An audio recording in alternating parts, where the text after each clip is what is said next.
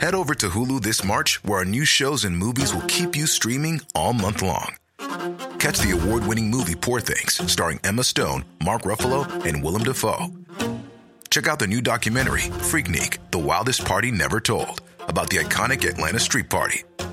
And don't miss FX's Shogun, a reimagining of the epic tale, starring Anna Sawai. So, what are you waiting for? Go stream something new on Hulu. Heraldo Media Group presenta la información y el entretenimiento que usted necesita para estar enterado, también en su descanso. Informativo El Heraldo Fin de Semana, con Sofía García y Alejandro Sánchez, por El Heraldo Radio, con la H que sí suena y ahora también se escucha.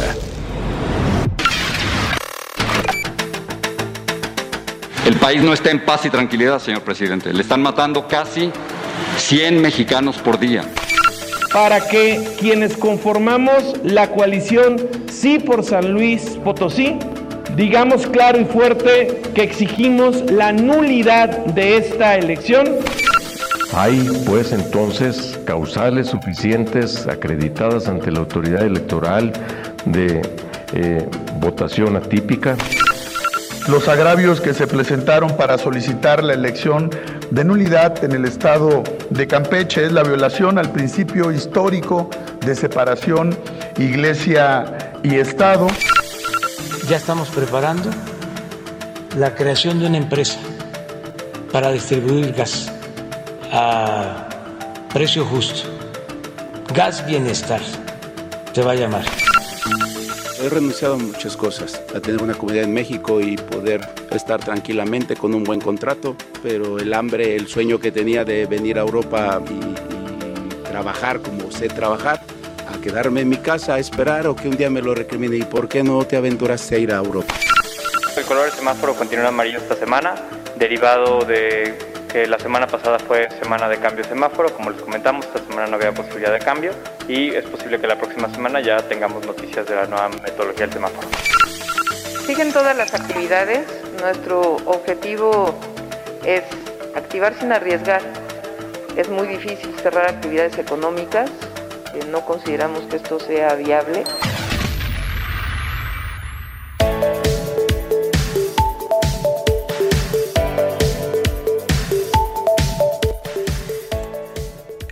Hola, ¿qué tal? Muy buenos días. Son las 7 de la mañana con dos minutos de este sábado 10 de julio. Recuerde que estamos a partir de esta hora, de las 7 de la mañana hasta las 10, todos juntos en todas las frecuencias de El Heraldo Radio de punta a punta a nivel nacional, ya lo sabe, y también más allá de las fronteras. Así que quédese con nosotros porque vamos a platicar de todo lo que ha pasado, de lo que va a pasar, de lo más importante en el acontecer nacional e internacional. Gracias por acompañarnos y quedarse con nosotros. Recuerde que también a partir de las 8 de la mañana nos enlazamos simultáneamente a través de las frecuencias del Heraldo Radio, sí, pero también de El Heraldo Televisión. Yo soy Sofía García y me da mucho gusto estar con ustedes. Hola, Alex Sánchez, de regreso ya. ¿Quedaste como nuevo o más o menos?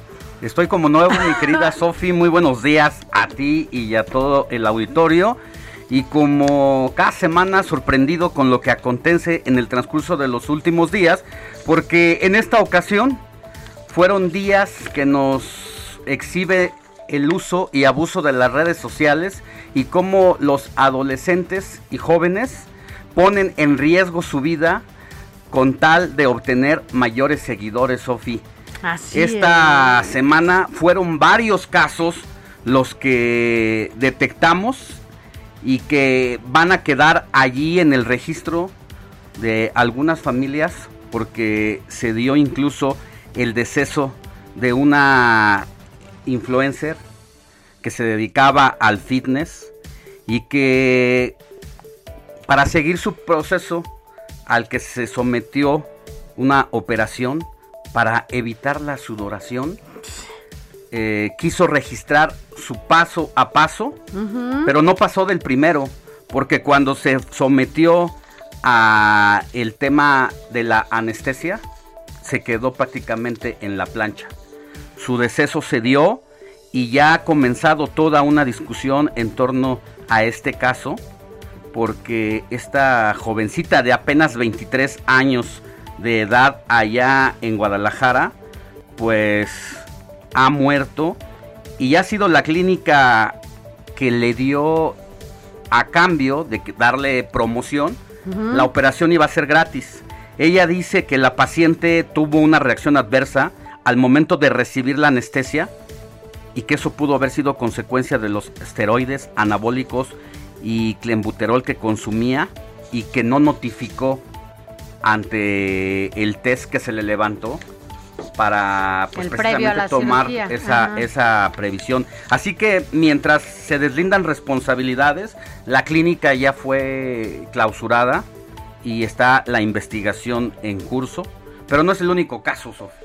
Ahora, sí, exacto. Hay otros casos como el que, es que nada más quería hacer hincapié en esto que tú dices, en donde, bueno, sí, clausuraron la, la clínica, pero ella firmó estos papeles en donde justamente decía que no había ningún riesgo, ¿no? Ni había consumido absolutamente ninguna sustancia que pudiera tener, pues, riesgo, supongo, durante la cirugía.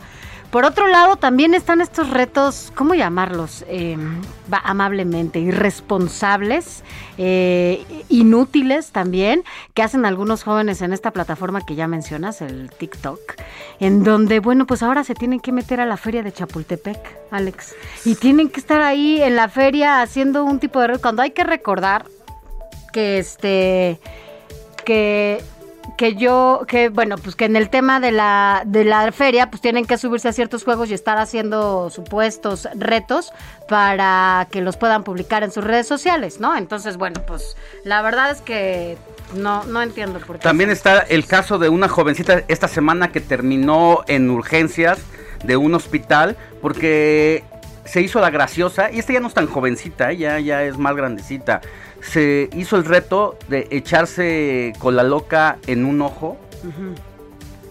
y, pues, ¿qué esperaba? Que no le iba a pasar nada.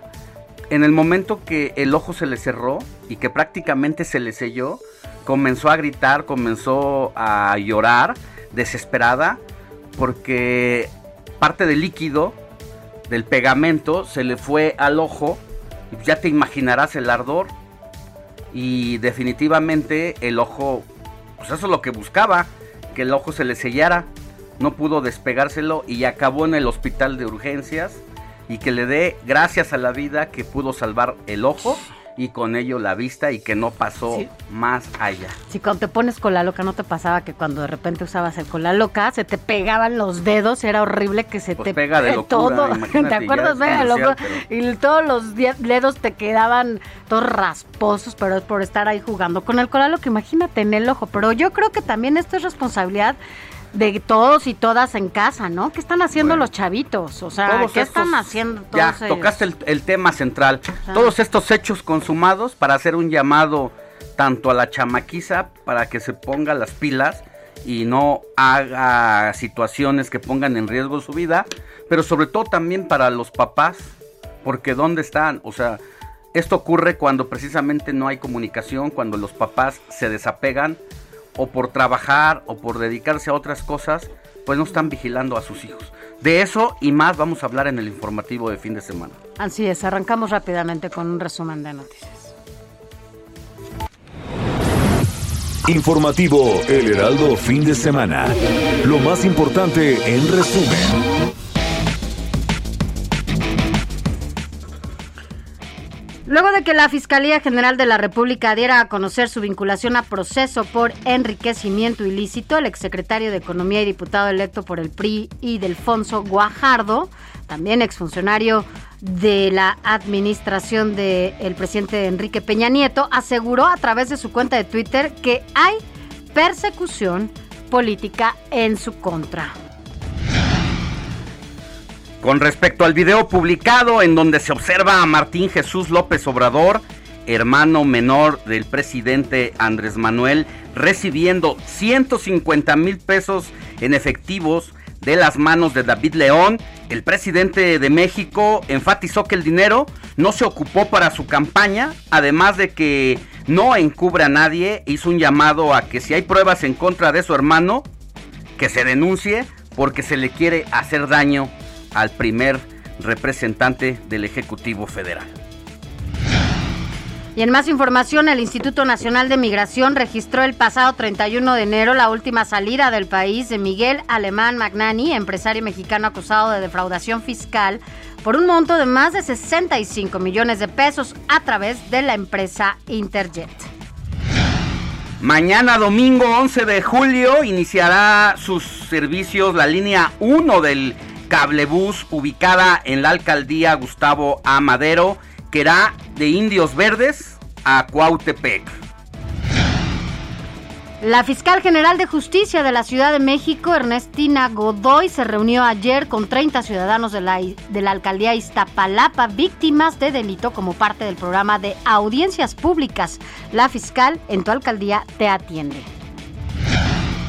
Un juez federal desechó ayer una demanda colectiva por reparación del daño e indemnización por más de 6 millones de pesos para las familias de los 26 fallecidos por el derrumbe de la línea 12 del metro de la Ciudad de México.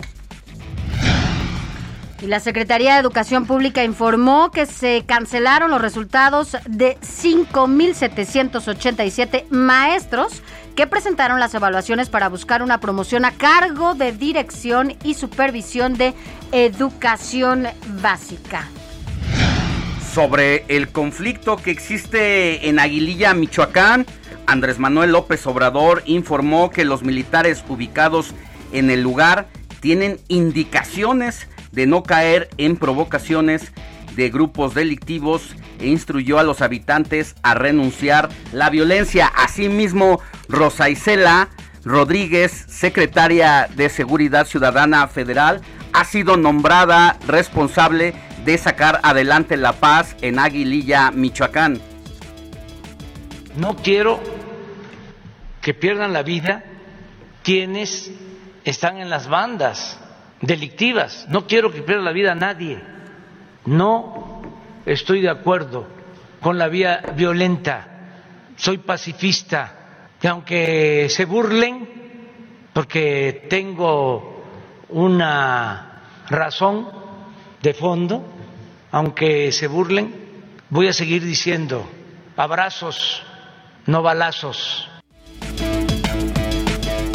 Y en más información, la Fiscalía Especializada en Personas Desaparecidas de Jalisco culminó los trabajos de búsqueda y localización de restos humanos en una fosa ubicada en la colonia Santa Ana Tepetitlán, en Zapopan, donde extrajeron 47 bolsas con restos humanos.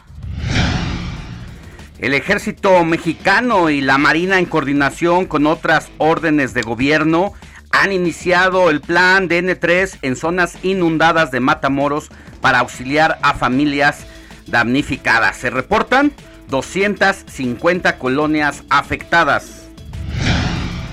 Y policías estatales de Jalisco detuvieron a 10 mujeres, entre ellas una bebé que irrumpieron y dañaron las instalaciones de la Secretaría Pública del Estado para protestar por un caso de abuso sexual en una escuela pública.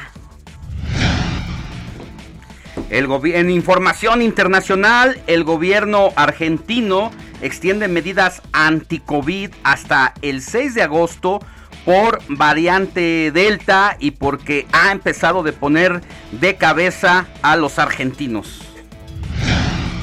La policía de Haití informó que la tarde del viernes arrestó a 17 colombianos y a dos estadounidenses sospechosos de asesinar al presidente Jovenel Moisés.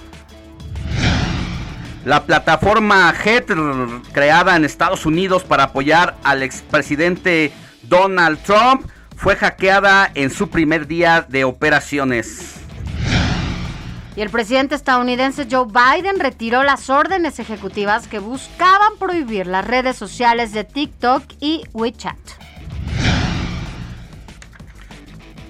Y ahora vámonos a un resumen con lo mejor de la jornada deportiva porque ya está listo Adrián Caloca. Adelante, Adrián.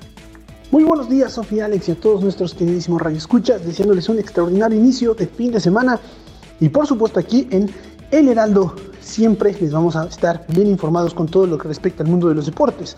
Es por eso que más adelante a detalle les estaremos platicando acerca de este día tan importante, por supuesto, dentro de la rama, y es que es la final de la Copa América.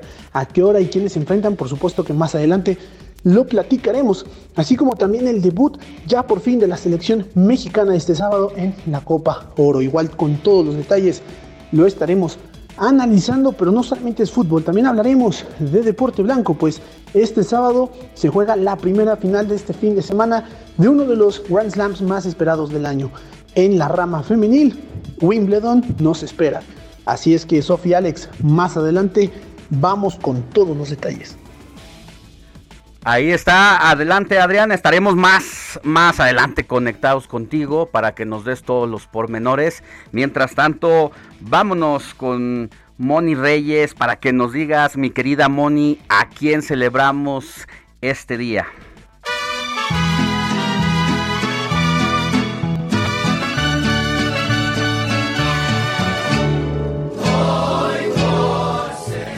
Estas mañanitas, mi querido Alex para darte la bienvenida de nuevo. Te extrañamos, Alex. Buenos días, Sofi. Amigos, pues hoy le damos un abrazo a Cristóbal. Sí, todos los Cristóbal, felicidades. ¿Y quién fue San Cristóbal? Un mártir de Asia Menor a quien ya se le rendía culto en el siglo V.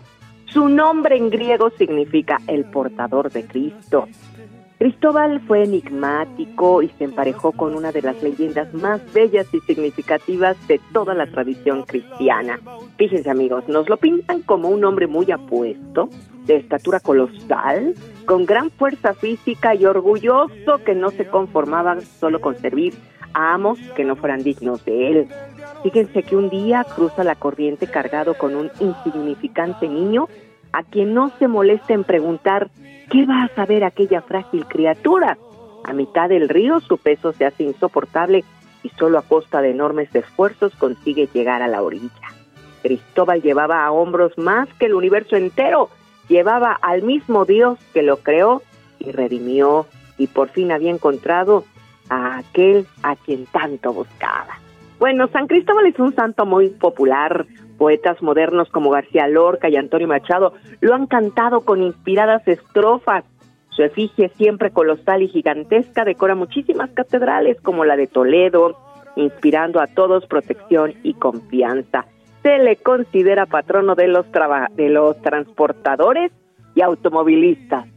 Así es que bueno, pues hay que darle un abrazo a quien lleve por nombre Cristóbal. También festejamos a Apolonio, Silvano y Pascario, mi Alex. Felicidades a todos ellos. Mi querida Moni Reyes, muchísimas gracias por la bienvenida de retorno y muchísimas gracias por darnos estos onomásticos que seguramente hay muchas personas que están celebrando además de su santo, su cumpleaños, algún término de su ciclo escolar y pedirles que por favor no hagan lo que hicieron más más de 50 jóvenes poblanos que se fueron a disfrutar de las, de las playas por haber terminado sus estudios, seguramente la secundaria, la preparatoria, y hoy están padeciendo las de Caín allá en Puebla por un brote de coronavirus que ya nos tiene de cabeza en todo el país, mi querida Moni. Así es, los exhortamos a seguirnos cuidando. Gracias, Alex y Sofi. Que tengas buen día, nos escuchamos más adelante, mi querida Moni. Hasta pronto. Hasta pronto. Y en la pila del bautismo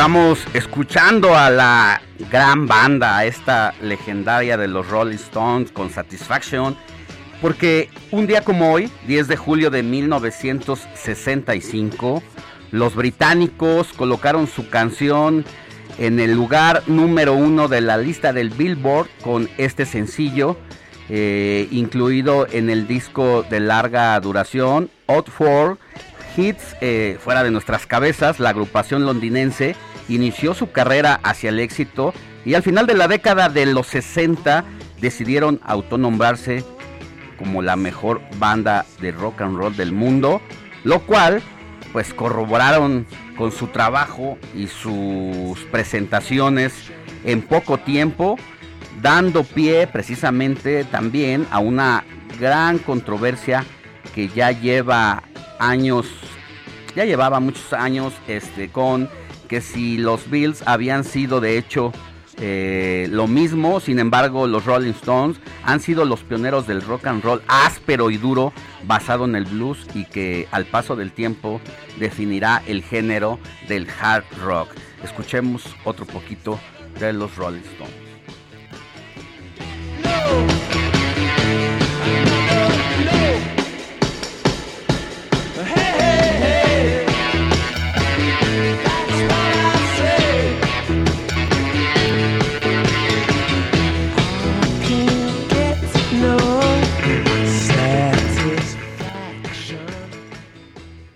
Pues ahí está otro poquito de esta gran banda. Son las 7 de la mañana con casi, ahí está cambiando el reloj, 7 de la mañana con 21 minutos, hora del centro de la República.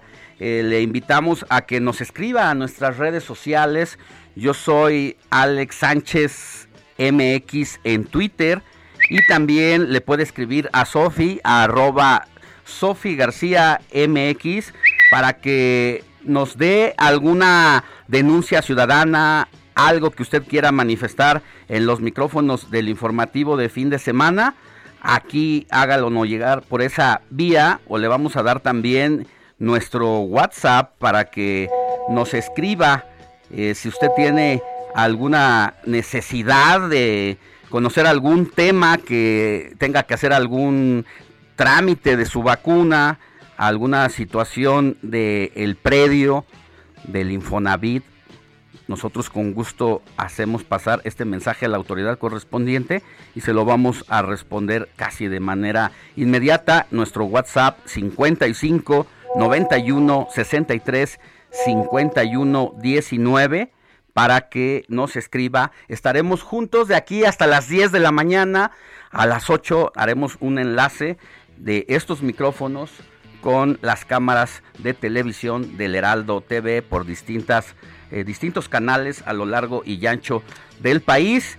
Y bueno, pues el gran tema ayer eh, que sucedió es, bueno, hay dos grandes temas que están relacionados con justicia contra un exfuncionario federal del gobierno de Peña Nieto y de Alfonso Guajardo, exsecretario de Economía, y una de las piezas claves de Luis Videgaray, que podrían tener este acercamiento de proximidad a Enrique Peña Nieto con el tema de un enriquecimiento ilícito que está siendo investigado. Y por el otro lado está al empresario Miguel Alemán Magnani, nieto del expresidente de la República, Miguel Alemán, y cuyo padre eh, fue gobernador de Veracruz, fue senador una clase política que se enriqueció también eh, de manera inexplicable, pero ya lo sabe usted, eran los tiempos del PRI donde poco se alzaba la voz o se denunciaba este tipo de irregularidades y que de la noche a la mañana estos ricos políticos quisieron incursionar al tema del empresariado, se comenzaron a codear y a relacionar con esta elite eh, multimillonaria de México, pero para su mala fortuna les comenzó a ir muy mal porque la gente que se dedicó a administrarle sus negocios y a llevar su contabilidad los defraudó, los dejó en bancarrota. Y no solo eso, también eh, defraudaron al fisco y aunque Miguel Alemán Magnani formó parte del consejo asesor del presidente López Obrador, este no le perdonó la deuda que tiene con Hacienda por más de 3 mil millones de pesos y hoy Miguel Alemán Magnani, sabemos, está prófugo de la justicia porque su salida del país, según migración, se registró a principios de este año. Vamos a una pausa y volvemos con más información.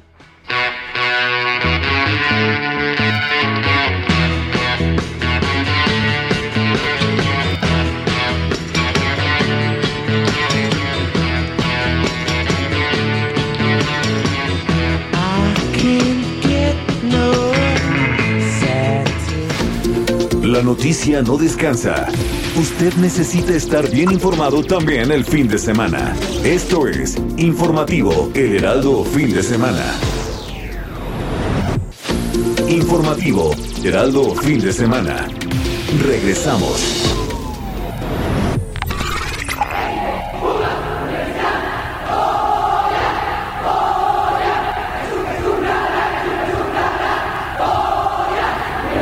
El 10 de julio de 1929, por decreto presidencial, época del sonorense Plutarco Elías Calles, se otorgó la autonomía de cátedra a la Universidad Nacional de México. Desde aquel entonces, la máxima casa de estudios cambió su denominación por la de Universidad Nacional Autónoma de México, UNAM. Sin embargo, el origen de la universidad inicia en 1536, cuando el arzobispo Fray Juan de Zumárraga propuso que la Nueva España contara con una escuela de estudios superiores, pero fue hasta el 21 de septiembre de 1551 cuando se expidió la cédula de creación de la Real y Pontificia Universidad de México.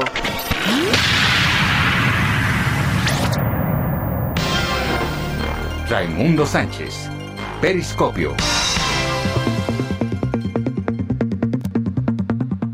Mi querido Ray Sánchez, subdirector editorial del Heraldo Media Group, muy buenos días, ¿cómo estás? Mi querido Alex, qué gusto escucharte. Un saludo a ti y a todo el auditorio, pues aquí ya listos para empezar este sábado, este sábado rico, ya eh, para que se la pasen en familia y que pues se la pasen bien, eh, pues en todo lo que este día ah, eh, aunque está un poco nubladito, pero bueno, ahí vamos, Alex. Sí, está templadito. Eh, ayer estuvo lloviendo, salimos bastante tarde de aquí, eh, del Heraldo Media Group. Había llovido bastante, todavía en la madrugada hubo otro chipi chipi. Aunque ahorita está nublado, se quitó, se quitó un poquito la lluvia y esperemos que en la medida que avance la mañana aparezca el señor sol, mi querido Ray. Así es, mi querido Alex. Y bueno, pues mientras a platicar de lo que de lo que es este pues los asuntos que que, tienen que ver con algo de política. Mi querido Alex, ¿qué te parece? Sí, a ver qué nos traes en el periscopio este sábado. Pues Alex, eh, te acordarás que eh, el presidente López Obrador dio a conocer pues una encuesta que pues la verdad que ellos mismos se mandaron a hacer para medir su popularidad y sus acciones de gobierno. Esto después de, cumplir tres años de aquel triunfo electoral de, julio del 2018, pues así se festejaron, se mandaron a hacer su encuesta eh, para medir pues qué también le cae a la gente y por supuesto qué situación tienen las acciones de gobierno. Y bueno, Alex, hay que mencionar que la nota, la nota está en la letra pequeña. ¿Sí? ¿Por qué? Porque en ese primer parrafito muy chiquito que aparece en esa encuesta de la presidencia dice que durante la aplicación del estudio se tuvo una tasa de rechazo del 52%. Eh, ¿Esto qué quiere decir, mi querido Alex? Bueno, pues que este estudio de opinión nacional, eh, en el cual se buscaron a, a más de mil, bueno, a 1.525 personas para eh, pues preguntarles, pues es, la más de la mitad se negó, rechazó contestar esta encuesta, ya ni siquiera están dispuestos a que se les pregunte por, por la 4T. Esto no necesariamente eh, quiere decir que estén en contra del presidente López Obrador. Lo que sí demuestra es que hay un hartazgo a estar hable y hable de lo mismo, de que nos receten todo el día pues estas estas dosis de 4T. Y bueno, Fernanda Díaz Torres, que es socia de la consultora Social Research Solutions, lo, lo resume muy bien. Eh, ella dice que este es un rechazo muy fuerte, que no lo están pues tomando en cuenta en la presidencia. Dice que te haya colgado el 52% de la población para no contestarte en una encuesta de cómo va el país es ya un rechazo muy fuerte. El tema es que 52% de quienes te tomaron el teléfono te dijeron no quiero saber nada de ti. Ese, ese dato de la letra pequeña es contundente, pero hay otras cosas muy, muy interesantes en la encuesta, Alex. Eh, eh, por ejemplo, eh, hay rubros en donde sale pues muy mal librado pues la presidencia de la República, sobre todo en, la, en las áreas que tienen que ver con los resultados que le interesan a, a la población. por ejemplo, preguntaron con respecto al año pasado cómo es su situación económica actual y 82.9% respondió que igual o peor. Solo 15.3% de una mejoría eh, en este en este rubro. Y bueno, la otra, en otra pregunta de esta referente a si consideran que en este sexenio la violencia en el país es mayor o menor que en el pasado, 69.1% respondió que está igual o peor y 28.4% menor. Eh, y en combate a la corrupción, Alex, eh, que es la bandera emblema del presidente, pues tampoco salen bien librados. La pregunta fue, ¿cómo es la corrupción en el país en este sexenio comparado con el anterior? Y 53% contesta que estamos igual o que es mayor la corrupción en este sexenio, 43% dice que menor. Y bueno, así los, los, los rubros se van eh, pues eh, contando mm, en pues en puntos negativos para la presidencia, en donde sí sale bien librado, Alex, eh, el presidente López Obrador, pues es, por supuesto, es la pregunta que tiene que ver con su popularidad. Eh, ahí el presidente, pues sí, sí sale aprobado, digamos, eh, de panzazo, Alex, pero aprobado, porque le dan una calificación de 6.7% los consultados en esta encuesta. Pero bueno, para gobernar, Alex, eh, se necesita ser un poco más simpático, sino pues resulta que tienen que dar resultados porque no es un concurso de simpatía y bueno, así está. La propia encuesta de la presidencia pues les pone ahí un poquito de una, una dosis de realidad que se niegan a estar viendo ahí en Palacio Nacional. Querido, mi querido Ray Sánchez, a ver, una cosa con este ejercicio que hace el gobierno federal y pongámosle nombre directo que hace el manda hacer el presidente de la República. Eh, lo elabora la Secretaría de Gobernación con técnicos de Presidencia de la República. No es eh, no es nota que la Presidencia de la República todo el tiempo esté haciendo estudios de opinión porque es la forma de tener el pulso, de saber la percepción de la gente pues para atender esas demandas ciudadanas, para incrementar la popularidad, tratar de aceptar, de mantener la aceptación del presidente ante la ciudadanía. Eso no, no es nuevo. Lo que para mí es también nota es que este ejercicio se esté dando a conocer de esta manera un poco, eh, pues, eh, con ánimos de quedar bien ante la opinión pública en los datos específicamente eh, donde hace énfasis que más le convienen al presidente de la República. Yo no recuerdo eh, otro presidente en la historia eh, inmediata que desde el salinismo para acá que se llevan a cabo estos ejercicios de encuesta sobre todo, que se presuman estos, estas, estos estudios de opinión que mantenía la presidencia como en top secret. Así es, Alex, pero además hay un punto importante del que mencionas. También esta, esta encuesta, yo no sé por qué, yo no sé por qué están destinando recursos para esto, evaluó a Morena, a un partido político, sí, es el partido del presidente, sí, sí, sí, pero ya en la presidencia, esto, pues la, la distancia que tiene que haber entre la presidencia y el partido tiene que ser una, a Morena lo evaluaron también en esta, en esta encuesta, y ¿qué crees, Alex? También le fue mal eh, se lleva el segundo lugar Morena eh, con el partido por el cual la ciudadanía nunca votaría, por supuesto, el PRI es el rey con 40.8% y pero Morena es el segundo partido por el cual la gente no votaría con 20.5% y el dato es que por el PAN, el partido uno de los partidos más odiados por la gente de Palacio Nacional, pues apenas un 9.5% dice que no votaría por el PAN. Pues ahí está, eh, la verdad es que ¿qué tiene que hacer presidencia eh, midiendo a los partidos políticos para darlos a conocer públicamente y exhibir resultados? Y sobre todo, pues también muy ad hoc, porque no sabemos qué tan cuchareada pueda estar la propia encuesta, el estudio de opinión que manda hacer la presidencia de la República, Ray. Bueno, eh, nada más es que 1.525 personas fueron consultadas, al 52% les dijeron no quiero contestar tu encuesta y bueno, estamos hablando de unas 700 personas que sí quisieron contar y bueno, ahí más o menos vamos viendo que está un poco sesgada ya eh, pues la, la consulta con 752 o 700 700 personas más o menos que contestaron pues bueno están hablando de un universo o de o creen que así está el país viéndolos ahí en Palacio Nacional pues ahí está mi querido Ray.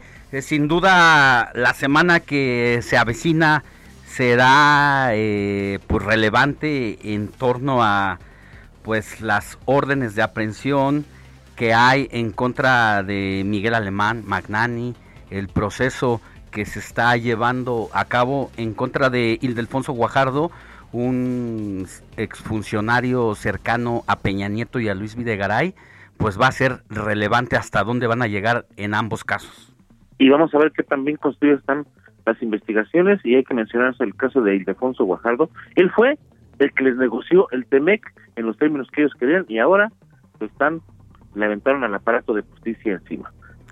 Tendrán que argumentarlo bastante bien ante el Ministerio Público porque ya vimos que si su caso más emblemático de su pez gordo llamado Emilio Lozoya, pues se le está desmoronando, no hay nada concreto todavía a pesar de todos los elementos ahí, que también sabemos que lleva otro sesgo, ese, ese asunto eh, ha sido usado, ¿no? Como una eh, bola de billar para tener que haga efecto en otras, en otras bandas, sin embargo, pues hasta ahora la justicia y la falta, el ataque a la impunidad tan cacareado por la nueva administración federal, pues no se ha consumado. Así es, vamos a ver cómo viene la semana, interesante esto que, que, mencionas y sobre todo ver qué tan bien eh, integrados están los expedientes eh, contra estos personajes. Muchas gracias, mi querido Ray. Te mando un abrazo, que tengas buen sábado y nos escuchamos en la siguiente. Un abrazo, mi querido Alex. Te mando un gran abrazo a ti y al auditorio. Hasta pronto. Y ahora vamos aquí a la Ciudad de México con nuestro compañero reportero Jorge Almaquio porque el cablebús será gratuito para grupos vulnerables y el cual se estrenará en tan solo unas horas. Escuchemos a Jorge Almaquio.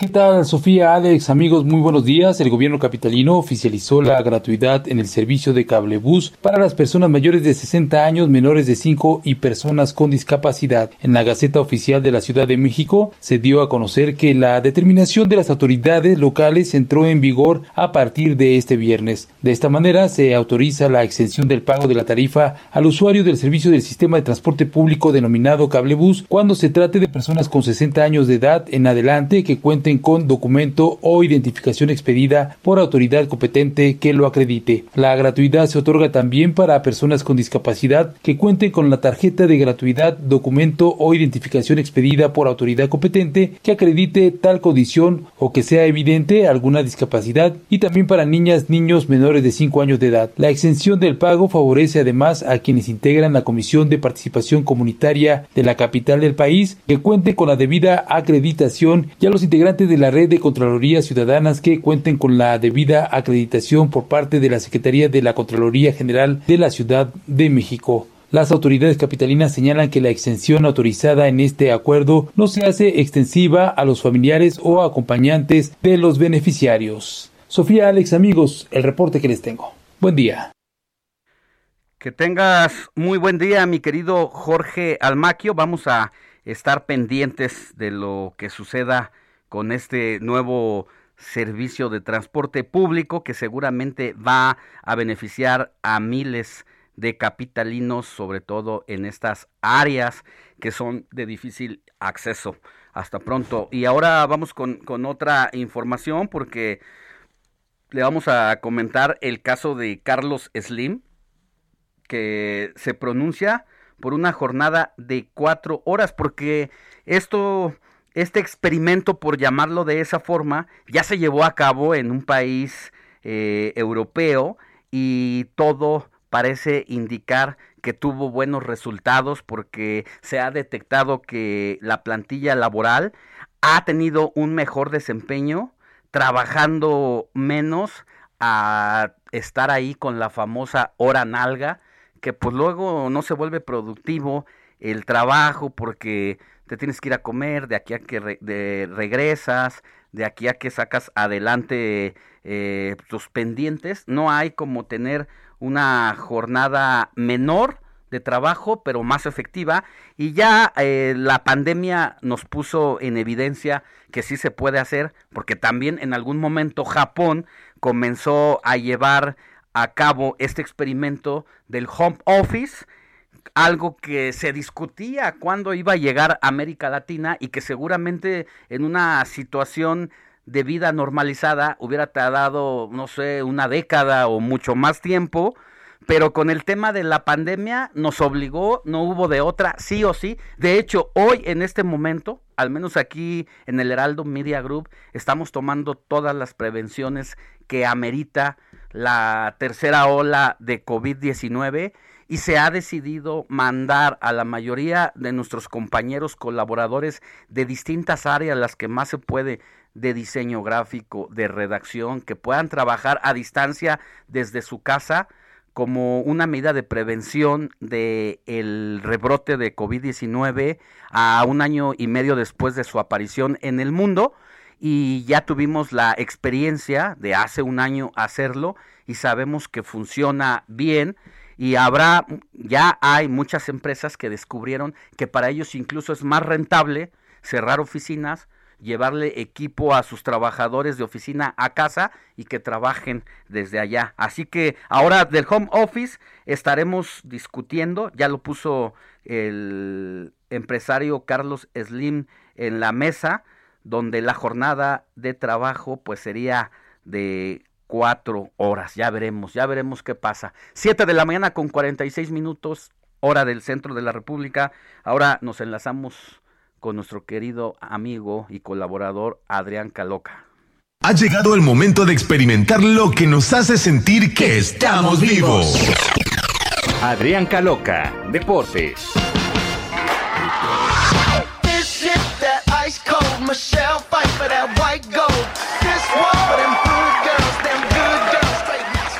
Ahí está mi querido Adrián, así te recibe nuestro querido Quique Hernández, ya tú sabes. Muy buenos días, Alex Sofi, ¿cómo están? Quique, muchísimas gracias, qué, qué gustazo como siempre, todos los sábados, con toda la actitud para arrancar la semana, y es que hay muchísima información en el mundo de los deportes. Este sábado, justamente, vámonos por orden, porque ya en instantes, ya es cosa de cosa de menos de 15 minutos para las 8 de la mañana hora de México, en que se va a llevar a cabo la final femenil de Wimbledon, este torneo de tenis que es uno de los más esperados cada año, el Grand Slam inglés, en donde la número uno del mundo, la australiana Ashley Barney, va a enfrentar a eh, la ranqueada número 13, la checa Carolina Pliskova, en un duelo bastante atractivo. Y luego ya en la noche tenemos dos eventos bastante interesantes. A las 7 de la noche para la Copa América, la gran final de este torneo sudamericano, en donde pues es la final que todo el mundo estaba esperando en el mítico Estadio Maracaná, la Brasil de Neymar frente a la Argentina de Lionel Messi. Es apenas la cuarta vez que se enfrentan, dos victorias para Brasil y una eh, a favor de Argentina, refiriéndome por supuesto en esta instancia, en la final de la Copa América. Vamos a ver qué tal. Y despuésito a las nueve de la noche para cerrar, tenemos el debut de la selección mexicana en esta tan esperada Copa Oro, en donde va a enfrentar a la selección de Trinidad y Tobago, insisto, a las nueve de la noche. aquí, sí, ahorita. Resalta, aquí resalta mi queridísimo Quique que justamente Eh, otro de los rivales que México tenía en el sector que es Curazao, esta pequeña nación caribeña, registró problemas de COVID. Hasta la mitad del plantel, el 50%, está infectado de, de COVID justamente. Entonces, eh, bueno, se esperaba que su debut también fuera el día de hoy enfrentando a la selección del Salvador y de último momento eh, se invita para que lo sustituya a la selección de Guatemala. Esta, también esta nación centroamericana que pues dentro del área había estado siempre clasificando este tipo de torneos, ahora de manera sorpresiva no lo había logrado tras caer en penales frente a Guadalupe y pues ahora es quien va a reemplazar a Curazao. Nada más cabe resaltar que esta selección centroamericana, insisto, es comandada por el técnico mexicano Rafael Loredo, entonces pues vamos a ver esa situación. Pero por mientras México contra Trinidad y Tobago hoy 9 de la noche, Brasil contra Argentina 7 de la noche y ya en cuestión de minutos la final de Wimbledon femenil entre Ashley Barley contra Carolina Pliskova. Queridísimo Alex, ¿cómo ves? Pues está a todo dar la jornada deportiva, mi querido Adrián. Esa, ese partidazo seguramente que va a ser eh, Argentina-Brasil. Y va a haber un duelo personalizado entre dos amigos, que es Neymar y Lionel Messi. No, también no hay que quitar el ojo de esos dos astros del fútbol. Y donde vamos a ver si a Lionel Messi ahora sí ya se le hace, ¿no? Vamos a ver si ya por fin se le hace, aunque sería un maracanazo, ¿no? Allá en Brasil. Y mañana está la final de la Euro entre Italia e Inglaterra y la final de Wimbledon varonil con el número uno del mundo, Djokovic. Ambos se definirían allá en Inglaterra. Entonces este fin de semana está completísimo y con títulos de por medio, Alex. ¡Uh, la la! ¡Chulada! Haber sorpresas con Trinidad y Tobago. Eh, es el platillo fuerte pero ya sabemos que luego esos partiditos cómo se le dificultan a la selección mexicana, a pesar de que tenemos deportistas de tiempo completo, futbolistas que ganan las mejores bolsas eh, económicas de América y que incluso ya habría, hay europeos que quisieran ganar lo que ganan ellos y que mientras esto ocurre en México donde están al 100% del rendimiento y de sus capacidades de trabajo y de entrenamiento, los de Trinidad y Tobago, como muchos otros países, son personajes que la mera verdad no se dedican 100% al fútbol, que se pueden dedicar a la carpintería o a manejar un transporte público, trabajar en una empresa de obreros y que acaban metiéndonos sustos y a veces hasta nos hacen quedar en ridículo. Exactamente, es el caso de pequeñas naciones, incluso en casos todavía más marcados como Curazao, que lo decía que en su momento tal vez no participa, pero está por ejemplo Guadalupe, que todavía es un territorio que no es afiliado como tal a la FIFA, por ser todavía un territorio francés, pero a CONCACAF sí está. Entonces son esos casos en donde ahora sí que como dirían, aquí nos tocó vivir, pero de situaciones de diversos países que tal vez a nivel internacional no resaltarían tanto, pero dentro de la zona sí, ¿no? Está Guadalupe, está Martinica, está Montserrat, que son pequeñas naciones del Caribe, pero que al final de cuentas pues son del área. Entonces, pues bueno, vamos a ver qué tal le va a la selección mexicana. Recordar nada más que para este torneo, eh, por ejemplo, Estados Unidos no va con ninguno de sus jugadores europeos. México tuvo que más o menos repartir sus seleccionados con los que van a ir a los Olímpicos, recordando que hay un límite de edad de, de 23 años. En Canadá no va Alfonso Davis, que es como su jugador ahorita el primordial, el que juega en el Bayern Múnich. Entonces también es una copa un poco parchada, pero aún así no le quita ninguna obligación a la selección mexicana de salir campeón. Pues ahí está mi querido Adrián. Gracias por todo este panorama deportivo que nos das con lo último de lo último y nos pones en la mesa los grandes temas también y las grandes jornadas deportivas donde hay que estar pendientes. Partidazo seguramente Argentina-Brasil, que Argentina, ¿cuál sería su número, su título, el 15 en caso de... Sí. Sí, eh, bueno, hay que recordar que el máximo campeón de este torneo aún sigue siendo Uruguay. Uruguay con históricamente. Sí, le sigue, le sigue Brasil y ya después está Argentina. Entonces, pues bueno, vamos a ver esta situación, sobre todo pensando también que hoy se juega en Maracaná, o sea, tiene la situación para llevársela a Brasil, querían llevar público al estadio, pero la situación justamente de COVID allá en el país sudamericano lo impide. De cualquier forma va a ser un duelazo y vamos a estar atentos de lo que sucede. Nos vemos mañana. Adiós, adiós. Adiós, adiós. Adiós, adiós. Adiós. Hasta pronto. todos. Vaya, Adrián. Bueno, mi querida Sofi. Pues ya nos vamos, pero a la tele y a radio simultáneamente. Recuerde que en unos minutos, exactamente en seis minutos, nos vamos a enlazar con usted a través del Heraldo Televisión en el canal 10 de su televisión, en eh, televisión abierta y en todas las plataformas nos puede buscar. Y en el Heraldo Radio seguimos aquí en esta transmisión hasta las 10 de la mañana, igual que en televisión. Vamos a platicar mucho de lo que está pasando, de lo último que está pasando con las cifras del COVID.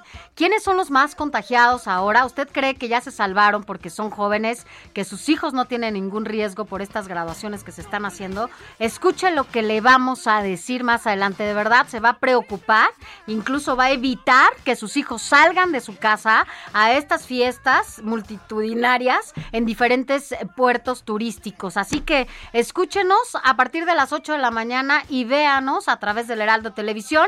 Vamos a platicar de eso sin duda. Va a tener mucho que tomar en cuenta. Nos vemos a... La noticia no descansa. Usted necesita estar bien informado también el fin de semana. Esto es Informativo El Heraldo Fin de Semana. Pues es eh, perjudicarme o tratar de perjudicarme. Es eh, la campaña negra de siempre de mis adversarios. Eh, ya estamos acostumbrados a esto, pero también siempre hemos salido de la calumnia ilesos. Color del semáforo continúa amarillo esta semana, derivado de que la semana pasada fue semana de cambio de semáforo, como les comentamos, esta semana no había posibilidad de cambio y es posible que la próxima semana ya tengamos noticias de la nueva metodología del semáforo. Pero por lo menos a partir del lunes continuamos una semana más en semáforo amarillo. Eh, En la última semana se ha acrecentado este incremento muy focalizado en los grupos de jóvenes, particularmente 18 y 29 años de edad, pueden ver la tendencia es creciente. Ahorita estamos en la montaña rusa, neta me estoy cagando de miedo, pero todo sea por hacer un buen. Ahí está Cristian. Saluda, perro. Ay, ya me dio miedo.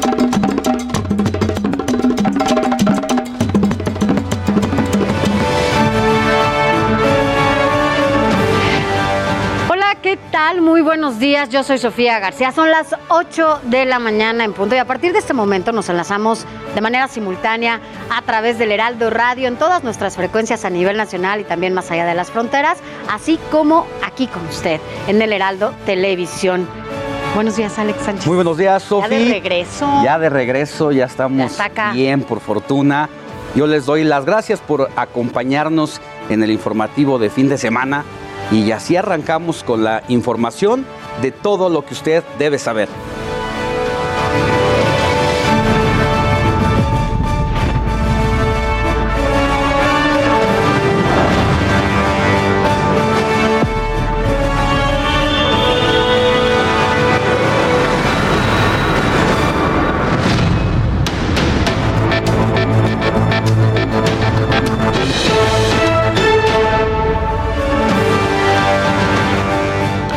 La Fiscalía General de la República informó que obtuvo la vinculación proceso en contra de Ildefonso Guajardo.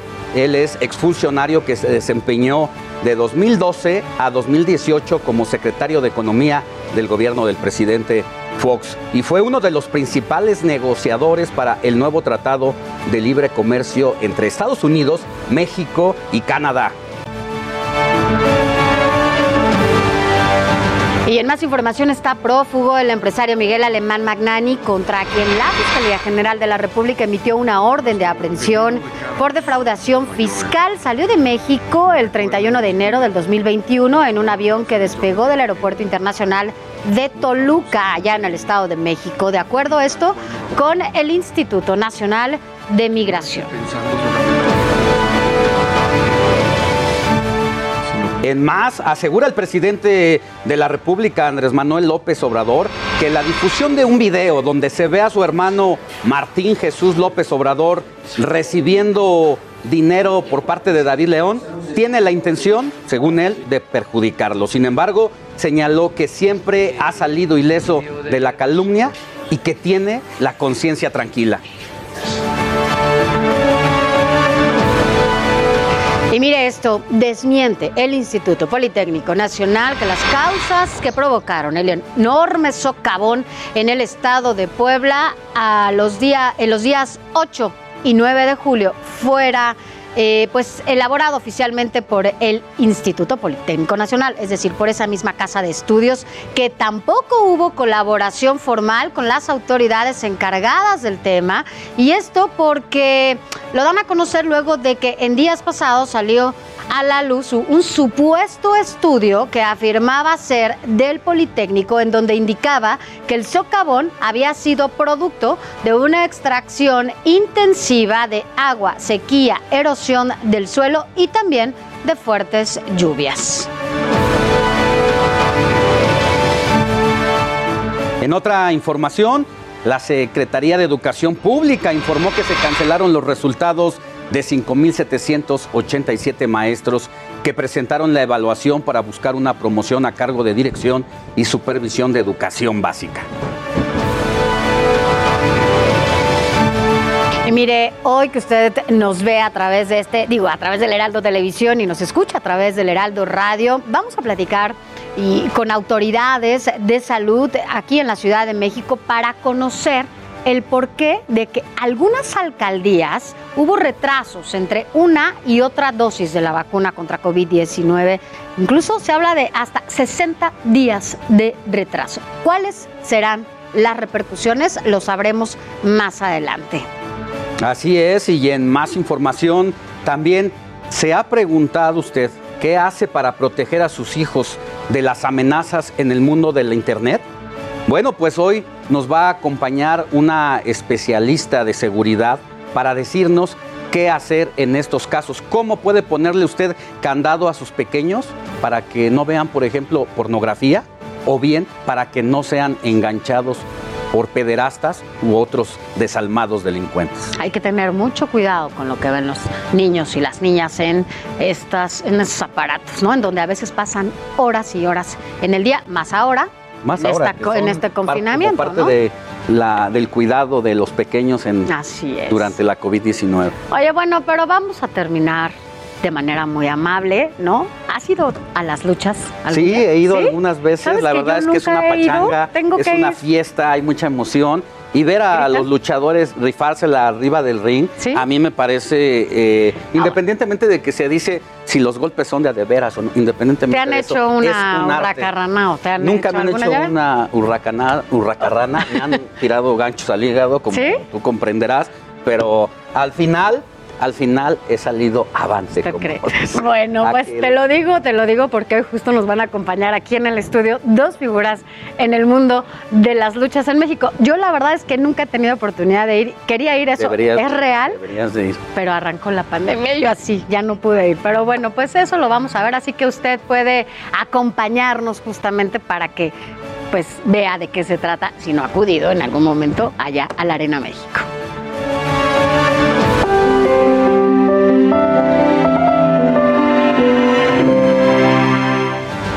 Mira, Alex, es momento de hablar del tema que ha cambiado al mundo. En las últimas horas, México registró 9.319 casos nuevos y 217 defunciones por COVID-19, para dar un total, lamentablemente, de 234.675 fallecidos, según datos de la propia Secretaría de Salud. A ver, esto- estos, estos datos, Sofi, nos llevan al peor momento de la pandemia en su segunda etapa, Así es. allá por febrero, donde se registraban alrededor de 10 mil contagios diarios, con la diferencia de que había más defunciones antes que ahora, lo que ahí sí nos dice un poquito que la vacuna está funcionando.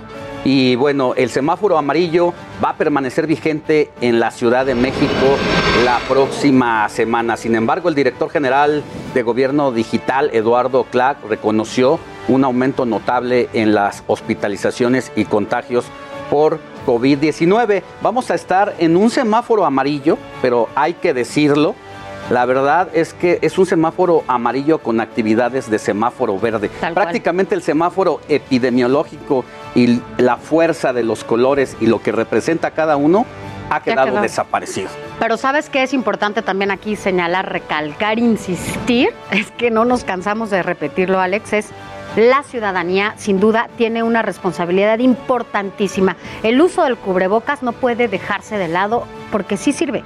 Y de verdad, si nosotros como ciudadanos empezamos a asumir nuestras responsabilidades, las cosas van a ser distintas. Si dejamos que todo lo hagan del otro lado, nos va a ir igual que hace Aquí algunos sí lo meses, ponemos ¿no? y aquí, sí lo usamos, pero vamos a escuchar al funcionario Eduardo Clark del gobierno de la Ciudad de México. Primero, el color del semáforo continúa amarillo esta semana, derivado de que la semana pasada fue semana de cambio de semáforo y es posible que la próxima semana ya tengamos noticias de la nueva metodología del semáforo. Mire, el gobierno de la Ciudad de México lanzó una nueva eh, campaña llamada No bajes la guardia ante el incremento de contagios, hospitalizaciones y fallecimientos por COVID-19 entre la población más joven de la capital del país. Momento es eh, una campaña que ya inició en toda la ciudad, pidiéndole a las personas que pues tomen todas las medidas que ya se conocen. En parabuses y en otras zonas donde el gobierno de la ciudad tiene espacio para hacer campañas, como lo hemos hecho a lo largo del COVID, y está orientado también a la reactivación económica, decirle a las personas que hay que reactivar sin arriesgar y tener pues todas las medidas de precaución, si les corresponde la vacuna en su edad, vacunarse, si no, pues seguir utilizando cubrebocas, sana distancia, todo lo que ya sabemos, eh, evitar lugares cerrados eh, durante mucho tiempo. Y mire, en cuanto a la siguiente fase de vacunación contra COVID-19 en la capital del país, el día de ayer Oliva López Arellano, secretaria de Salud de la Ciudad de México, adelantó que hoy se dará a conocer el calendario. Le tendremos todos los detalles en el transcurso de este informativo.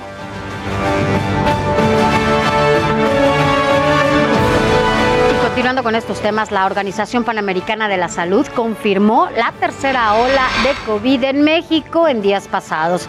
La Secretaría de Salud Federal había reportado 9 mil casos nuevos de COVID-19 en una tendencia de incremento. Hay que decirlo, llevamos dos días seguidos con más de 9 mil casos reportados de contagio. Y ya lo decía Sofi, atención jóvenes millennials y centennials, porque el COVID se está ensañando con ustedes en Ciudad de México y otras partes del país. Los, los casos confirmados de la enfermedad continúan al alza, principalmente entre chicos y chicas de 18 a 29 años, aunque también se ve un alza en el sector poblacional de entre 30 a 39 años. La Organización Panamericana de la Salud, la OPS, alertó además a ambos grupos que tienen un rol activo en la transmisión del COVID-19, por lo que hace un llamado urgente al gobierno mexicano para que se tomen medidas.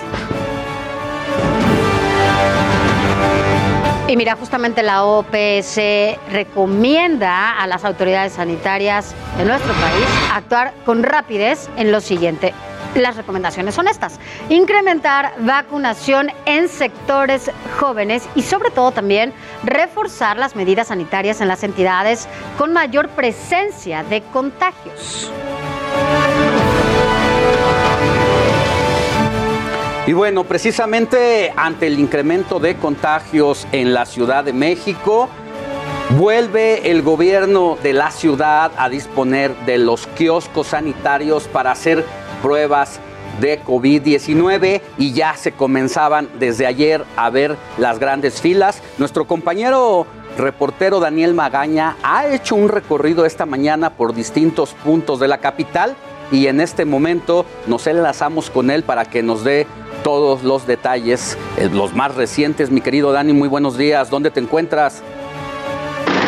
¿Qué tal, Alex Sofía? Muy buenos días. Nos ubicamos en la alcaldía Tláhuac, en la calle La Gioconda. Aquí se ubica uno de los puntos en los cuales están aplicando estas pruebas eh, pues masivas. Te puedo comentar que las personas en este lugar pues han arribado prácticamente desde las 6 de la mañana a poder hacer fila y pues buscar eh, pues acceder a alguna de estas pruebas. En este lugar ya se encuentran pues más de pues unas 70 personas formadas, algunas pues incluso con niños para poder eh, realizar estas pruebas. Eh, vamos a platicar rápidamente con una de las personas. Está esperando. Muy buenos días. ¿Desde qué hora está esperando en este lugar? Seis y media. Eh, pues eh, sí, le comentaron a qué hora abrían. Ayer hablé al Locatel Ajá. y me dijeron que a las nueve de la mañana. a las 9 de la mañana. Ok, bueno, eh, pues esperamos precisamente que en algunos momentos pues ya se abra este lugar que se ubica pues aquí en esta calle de Gioconda. Fíjate que ya dabas algunos de los datos, eh, ha habido un incremento importante de casos confirmados. Pues un dato interesante es que fíjate que pues en estos primeros pues prácticamente nueve días de lo que va de este mes de julio se han eh, realizado 70 mil pruebas, es decir, la mitad de lo que se realizó en junio. En junio fueron cerca de 140 mil con una tasa precisamente entre 8 y 10% de casos confirmados. Así que, pues ya tú lo referías, hay que mantener pues estas medidas preventivas. También hubo algunos lugares el día de ayer en el cual pues las personas no pudieron acceder a alguna de las pruebas, ya que se están a cada uno de estos lugares, se están trasladando cerca pues de unas 350 o 400 pruebas, es decir, pues si se supera este número de personas, pues como podemos ver, es el día de hoy es sábado y ya las personas desde muy temprano están realizando esta larga fila para poder acceder a una de estas pruebas. Y bueno, pues ayer hubo algunas complicaciones en la alcaldía de Iztapalapa, pues precisamente por la cantidad de personas, a esto, bueno, pues ya denota pues sin duda, pues el inicio de una tercera ola, hay que mantener todas las medidas preventivas para pues precisamente evitar algún contagio de COVID-19 en la Ciudad de México, en las diferentes alcaldías y bueno, pues de esta manera es como amanecemos aquí las personas esperando para poder acceder a una de estas, pues eh, es una, alguna de estas pruebas rápidas. Es el reporte y bueno, pues vamos a continuar atentos. Muy buen día. Mi querido Dani, das una cifra reveladora. 70 mil eh, pruebas se han hecho en lo que va de julio al día 10 de julio, cuando en junio se hicieron 140 mil. Es decir, al ritmo que vamos, se puede superar ese récord. Te perdimos, mi querido Dani. ¿Sigues ahí? Lo Lo perdimos, pero vamos a, vamos a regresar con él más adelante. Pero ahí está ese dato que es revelador, lo que nos habla precisamente de la preocupación y del estado de alerta en que se encuentran los servicios sanitarios del país. Así es, y esto que dices es importante porque además si empiezan a llevar a cabo estas pruebas con mayor número de pruebas, efectivamente vamos a tener un mejor número de registro e identificar más a, estos a las personas que estén enfermas o contaminadas con el COVID-19, que es lo que pasó también. Mucha gente dejó de hacerse las pruebas y por ende pues no teníamos números, ¿no? O los números reales de cuánta gente estaba contaminada. Hoy de nuevo refuerzan esta estrategia para saber cuántos son y la gente tiene que acudir a, a estos kioscos, ¿no? Nosotros, hay que decirlo, nos hacemos pruebas periódicamente justamente Mira, para sido- evitar eh, el, pues saber si estamos contaminados. Ha sido todo un tema el asunto de las vacunas. Que si algunas funcionan, que si otras no, que si unas eh, tienen eh, la vigencia que se requiere y que si atienden o no las variantes, ha sido una situación complicada. Lo cierto es que los datos son reveladores porque el mayor número de contagios está ocurriendo entre jóvenes de 18 a 39 años de edad. Eso te da un poquito de seguridad en saber que las vacunas sí están eh, funcionando y sí están protegiendo a las personas Así que eh, pues se han vacunado, porque en la etapa anterior fueron precisamente las personas de más de 45 años las que resultaban afectadas y que incluso terminaron hospitalizadas, Sofi. Mira, también hay que decirlo, otro de los temas que también inquieta a las y los mexicanos justamente por el COVID es este refuerzo, lo que mencionabas de las vacunas, el refuerzo de la vacuna, ya que muchos sectores de la población solo tienen la primera dosis y después ya llevan varios días que no han recibido la segunda dosis. Y nos referimos a varios días porque no han cumplido con esta norma sanitaria, que incluso lo dieron a conocer, de los 21 días. Podían esperar hasta 40. Bueno, ya esperaron hasta 60. ¿Cuáles son las repercusiones? ¿Qué es lo que podría pasar? Agradecemos que esté con nosotros al doctor Jorge Alfredo Ochoa Moreno, director general de Servicios de Salud de la Ciudad de México. Doctor, muy buenos días. Gracias por estar con nosotros. Hola, muy buenos días. Muchas gracias por la oportunidad. Gracias, doctor. Oiga, bueno, pues a ver sobre todo estas repercusiones o qué podría pasar en estas entidades. Eh, en las alcaldías como la Gustavo Amadero, en donde han pasado ya más de 60 días y no han recibido la segunda dosis de vacunación, cuando en teoría podrían esperar solo hasta 40 días, doctor. Bueno, en realidad este, depende, depende mucho del tipo de vacuna. Cada una de las vacunas tiene una, un periodo para aplicarse la segunda dosis.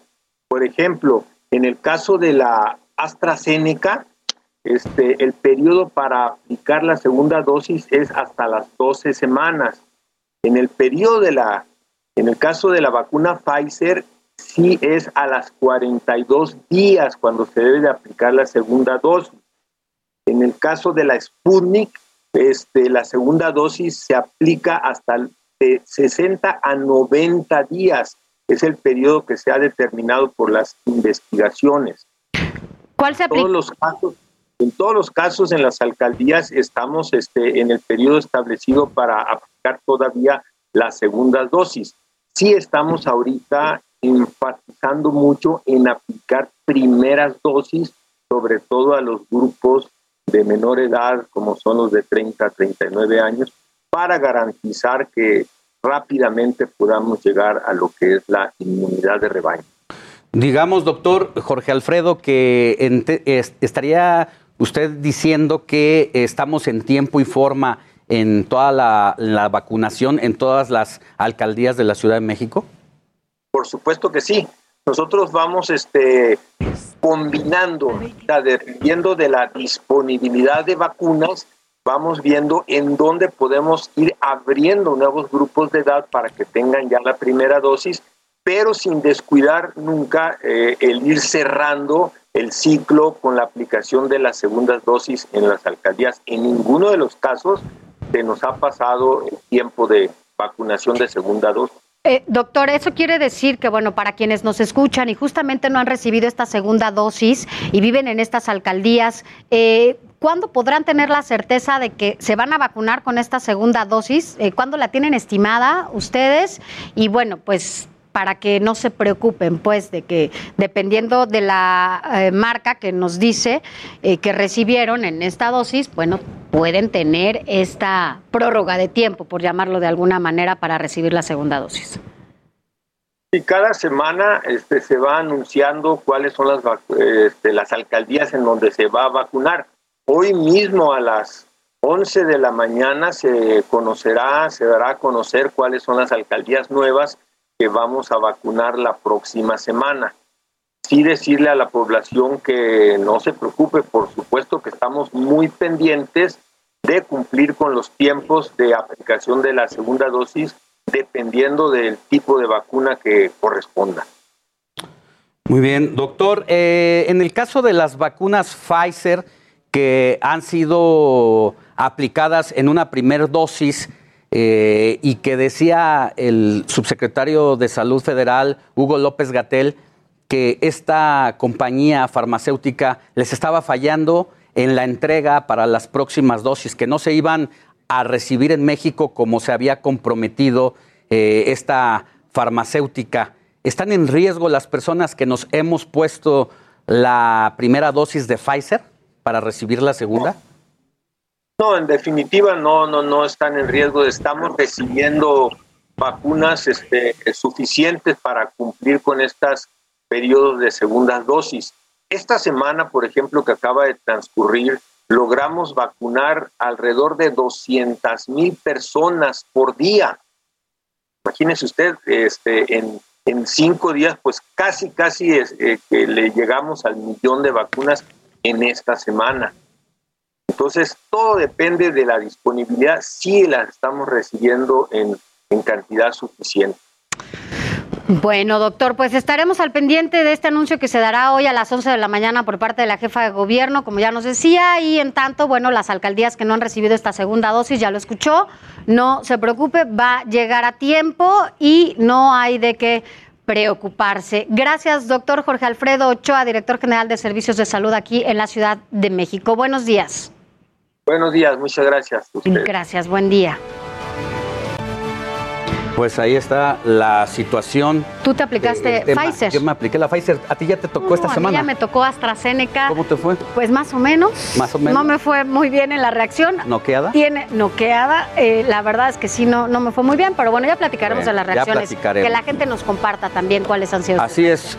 Sofi, amigos de la audiencia, en nuestras efemérides después, mire, de 25 años de vida, un día como hoy de 2019 desaparece el bitle o bocho moderno. Es primo del clásico escarabajo surgido como un plan de gobierno de Adolfo Hitler poco después de la Segunda Guerra Mundial para los obreros. El bitle armado en Puebla, México, para el mundo fue diseñado y combinando la tradición de la modernidad, su estilo tan llamativo hizo de este auto, una tendencia apareciendo en diferentes escenarios como películas y videos musicales.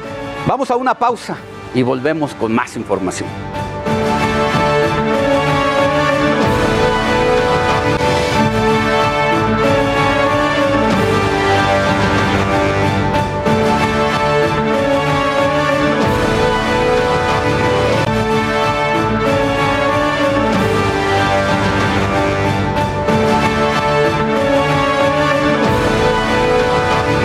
El Heraldo fin de semana con Alejandro Sánchez y Sofía García.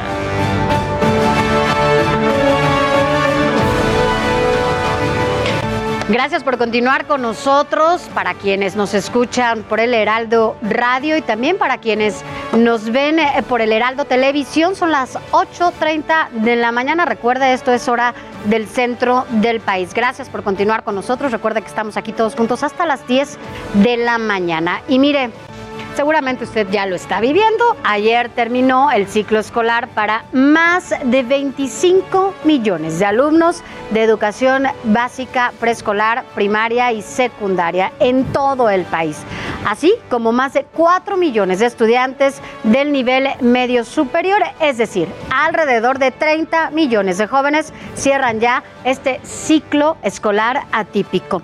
Se van de vacaciones en medio también de una tercera ola de contagios de COVID-19 que alerta a todo nuestro país. ¿Cuánto abonó el regreso innecesario a las aulas hace tres semanas? Bueno, pues expertos de epidemiología advirtieron en su momento sobre estos efectos que dejaría esa decisión. Pero bueno, sigamos con más de los estudiantes mexicanos. Mientras unos tendrán vacaciones, ¿cuántos alumnos tuvieron que abandonar la escuela durante la pandemia por distintas causas. Veamos. Tengo 20 años y me quedé en el cuarto semestre de la carrera de periodismo en la Carlos Septién García, ya que no la pude concluir por problemas económicos. Las afectaciones económicas que provocó la pandemia en su familia hicieron que Guadalupe dejara la licenciatura sin concluir.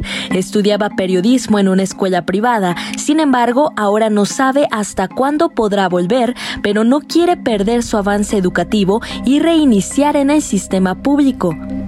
Eso a mí me preocupaba mucho de que, o sea, no le veo el chiste seguir que mi mamá siga pagando, aparte de que le bajaron sus ventas, ella es comerciante, para que no aprenda como deberían. Historias así son constantes en todo el país, ya que 5.2 millones de alumnos de 3 a 29 años dejaron las clases en el ciclo escolar 2020-2021, de acuerdo con la encuesta de medición del impacto COVID-19 en la educación del INEGI.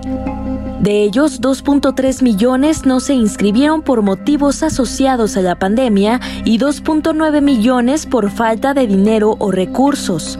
Pues veremos si hay los suficientes espacios eh, para poder integrar a estos chicos que abandonan el sistema particular para irse al, al público. Otra determinante para abandonar la escuela fue el poco aprendizaje que dejaron las clases en línea, como en el nivel licenciatura, donde el conocimiento práctico es indispensable. En la escuela es muy práctica, entonces yo para el semestre en el que ya iba, ya tenía que saber usar la cámara, usar la cabina de radio, yo ya no tenía la motivación para, para seguir, ¿no? Incluso este, había veces que me quedaba dormida, ¿no? Yo ya no le veía chiste que mi mamá siguiera pagando la escuela. De los alumnos que no regresaron a las aulas, 1.5 millones estaban inscritos en escuelas públicas y 243 mil en colegios privados. Sin embargo, se pone en duda si el sistema público puede absorber a los desertores para continuar sus estudios pues veremos si hay los suficientes espacios eh, para poder integrar a estos chicos que abandonan el sistema particular para irse al, al público. En declaraciones de la secretaria de Educación, Delfina Gómez, aseguró que se trata de 2.5 a 3% de deserción escolar, lo que equivale a cerca de un millón de alumnos, en su mayoría de nivel media superior y licenciatura en escuelas particulares. En cuanto a las deserciones en lo educativo, eh, todavía no se termina de evaluar para saber los daños causados por la pandemia. Desde luego, eh, hay atrasos en materia de educación y vamos a terminar de evaluar sobre los daños en lo educativo cuando reiniciemos por completo a clases. De no reincorporarse, el futuro de estos jóvenes o de estos niños es sombrío, porque van a ser eh, adultos en el futuro a los que van a aspirar a pocas oportunidades con salarios reducidos. El presidente reconoció la falta de estadísticas sobre abandono escolar, sin embargo asegura que el diagnóstico se tendrá al regresar a clases. Gloria Piña, Heraldo Televisión.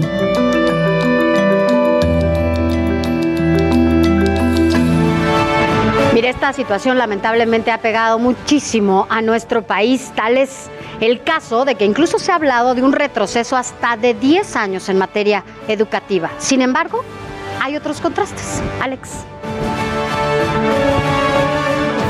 Pues así es, Sofi. Mientras unos se dan de baja, otros aprovechan al máximo el conocimiento escolar. Mire, es el caso de Jonathan, un estudiante de ingeniería de Tultepec. Está haciendo historia al brillar con un proyecto para crear un singular cohete espacial. Va a la NASA. Veamos la historia que nos preparó Antonio Anistro quiero llevar a todo un país a que toquemos las estrellas.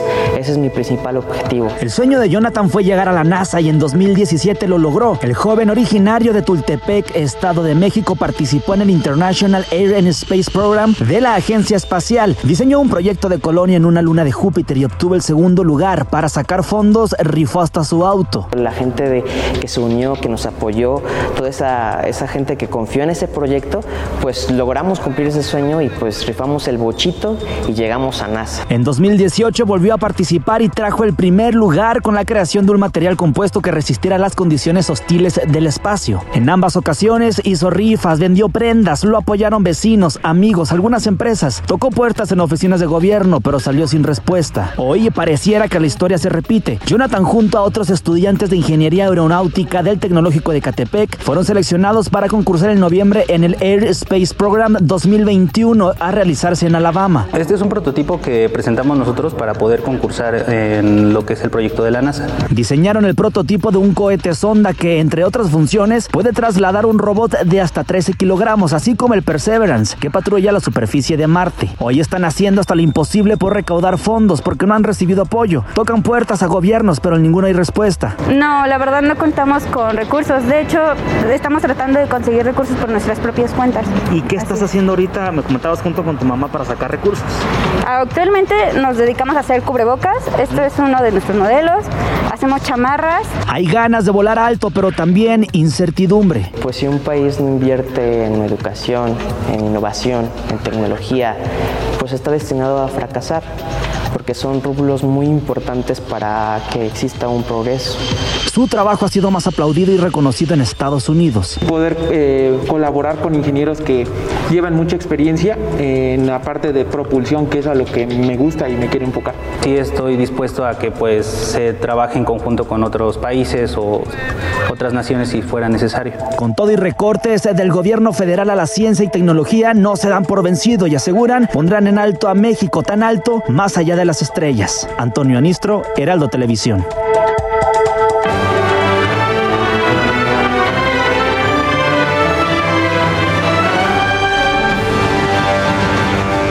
Pues ojalá que chicos como este de Tultepec sean apoyados por el gobierno federal para que luego no haya eso de la fuga de cerebros. Pero bueno, en otra información, mire, era la época en que el rock era satanizado como un movimiento subversivo en el que participaban estudiantes y jóvenes de la época, por lo que el gobierno intentaba por todos los medios impedir las tocadas musicales. Héctor Escalante, llévanos a ese momento de fin de los 60. ¿Cómo estás? Buenos días. Hola, Sofía. Hola, Alex. ¿Cómo, estás? Qué gusto estar otra vez ya aquí con ustedes. Muchas gracias. Bueno, pero ya era importante vernos. Bueno, vamos, vamos a arrancar un poquito con el audio de los Doors y vamos a hablar de por qué estamos diciendo que estaba satanizado en esa época. Entonces vamos a escuchar unos segunditos.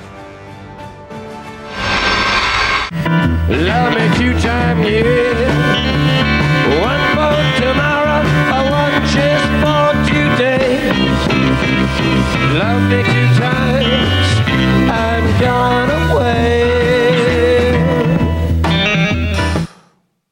Caramba. Love Me Two Times. Love Me Two Times, los Doors. Bueno, pues es que resulta, y aquí lo recordaban la semana pasada, que fue el aniversario de Jim Morrison, el aniversario luctuoso. Mm. Justamente la semana pasada hubo una cápsula aquí.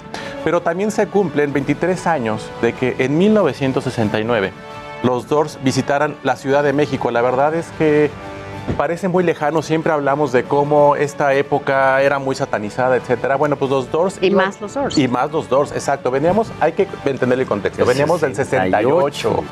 Veníamos del 68. El entonces presidente eh, Díaz Ordaz pues estaba sumamente nervioso con estas aglomeraciones de jóvenes. En esa época Jim Morrison, que hay que recordar, no venía en su mejor momento, ya estaba un poco gordo, venía con la barba hippie. Cuentan que en el aeropuerto, bueno, pues eran como como estos eh, agentes subversivos extraños, ¿no? Que venían a tocar. A ellos les prometen estar en la Plaza de Toros, aquí cerca. Eh, y justamente, pues, como que les dan largas, les dan largas y terminan tocando aquí en la colonia del Valle, a escasos uno uno o dos kilómetros sobre Insurgentes Sur, en un lugar muy, muy pequeñito. a tiro de piedra de donde estamos prácticamente transmitiendo. Y la verdad, qué monstruo de tan solo 27 años, ¿no? Era un monstruo de tan solo 27 años y a mí sí me gustaría eh, justamente venir y recordar en este momento, por ahí se pueden ver algunas imágenes a lo mejor, de lo que eran los Doors eh, eh, justo en la Ciudad de México. Fueron cuatro conciertos en un centro nocturno, ¿no? Este que era de los hermanos Castro, que no estaba preparado para ello, fueron muy caros. Y la otra anécdota bien interesante es que justamente el presidente, quien fue, quien le deniega un poco el acceso, pues es su hijo, Alfredo, quien finalmente le sirve como de guía de turistas, lo lleva al Museo de Antropología, lo No, cierran, pues sí. los llevan a las pirámides. Y hay una anécdota no confirmada, pero que muchos coinciden que pasó. Que en Los Pinos estaba el señor Jim Morrison y el hijo del presidente, pues fumándose hay unos cigarritos de, de hierba verde y llega el presidente y se hace un caos y sacan a Jim Morrison de Los Pinos. Es una anécdota que es muy repetida, que incluso está plasmada en algunos libros y habla de cómo eh, este concierto pues fue para digamos otro tipo de personas porque estaban carísimos los boletos cuando lo intentaron traer al- al- a la Plaza de Toros eran muy baratos para que todos lo pudieran ver Más gente. ellos estaban muy entusiasmados y al final logran estar en este foro de la Colonia del Valle de mil personas con boletos carísimos y dicen en la época pues que estaban los juniors, entre ellos el hijo del presidente que amaba supuestamente la música. Que no, los, que no los dejó, ¿no? Dar esta presentación Que como no tendría dejó. que haber sido, ¿no? Le da la decisión al ex regente famosísimo Urruchurto, ¿no? De la Ciudad de México. Y entonces cuentan que le da largas, largas, largas. De pronto estos hombres ya tenían que volar acá, piensan llegando a México que van a estar en esta Plaza de Toros.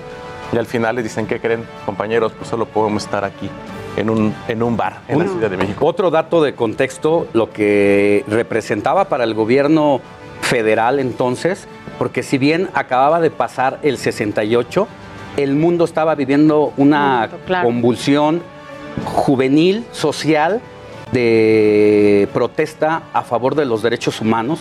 Esta- había estado la revolución o la primavera de Praga, Claro, sí, de Europa. París.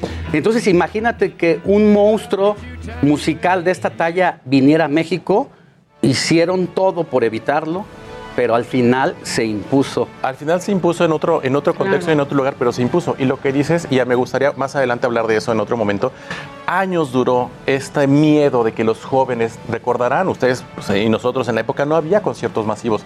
Es hasta, bueno, por ahí hay otra historia de que Queen vino en los 80 muchos años después, que no pudo pisar la Ciudad de México. En Querétaro, Después, ¿no? En Querétaro y en Monterrey. Después. Rod Stewart vino, tampoco pudo ciudad, pisar la Ciudad de México. Y de pronto hay un concierto masivo, que ya nos tocará hablar en su momento, de Caifanes, en una delegación en donde también se Venustiano hace Carranza. Carranza, se hace un desastre, pero este temor de poder aglomerar a jóvenes viniendo del 68 y después a Bándaro, que bueno, fue el punto También. culminante de Ujú. el- del frenesí juvenil diabólico. ¿Quién no recuerda esas míticas y emblemáticas portadas de la alarma donde decían sexo, pelos, rock and roll y desquicio?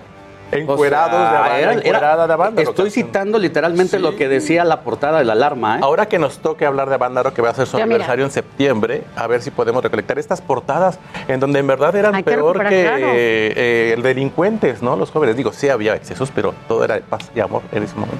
Y siempre Así los es. jóvenes, ¿no? Haciendo justamente la diferencia y marcan un antes y un después en ciertos momentos de la historia. Hoy estamos en un momento también en donde la juventud es la mayoría y en donde incluso podrían darse algunos cambios importantes. Pero bueno, Bueno, sin duda pero la música. El reggaetón. No, no, no, no, no, no, no, pero no hablamos del reggaetón. Eso sí no nos gusta, ¿verdad? ¿O- ¿O te gusta? El reggaetón, no, pues A mí no me gusta el reggaetón, pero es inevitable eh, analizarlo y verlo como parte de una antropología y de un tema social.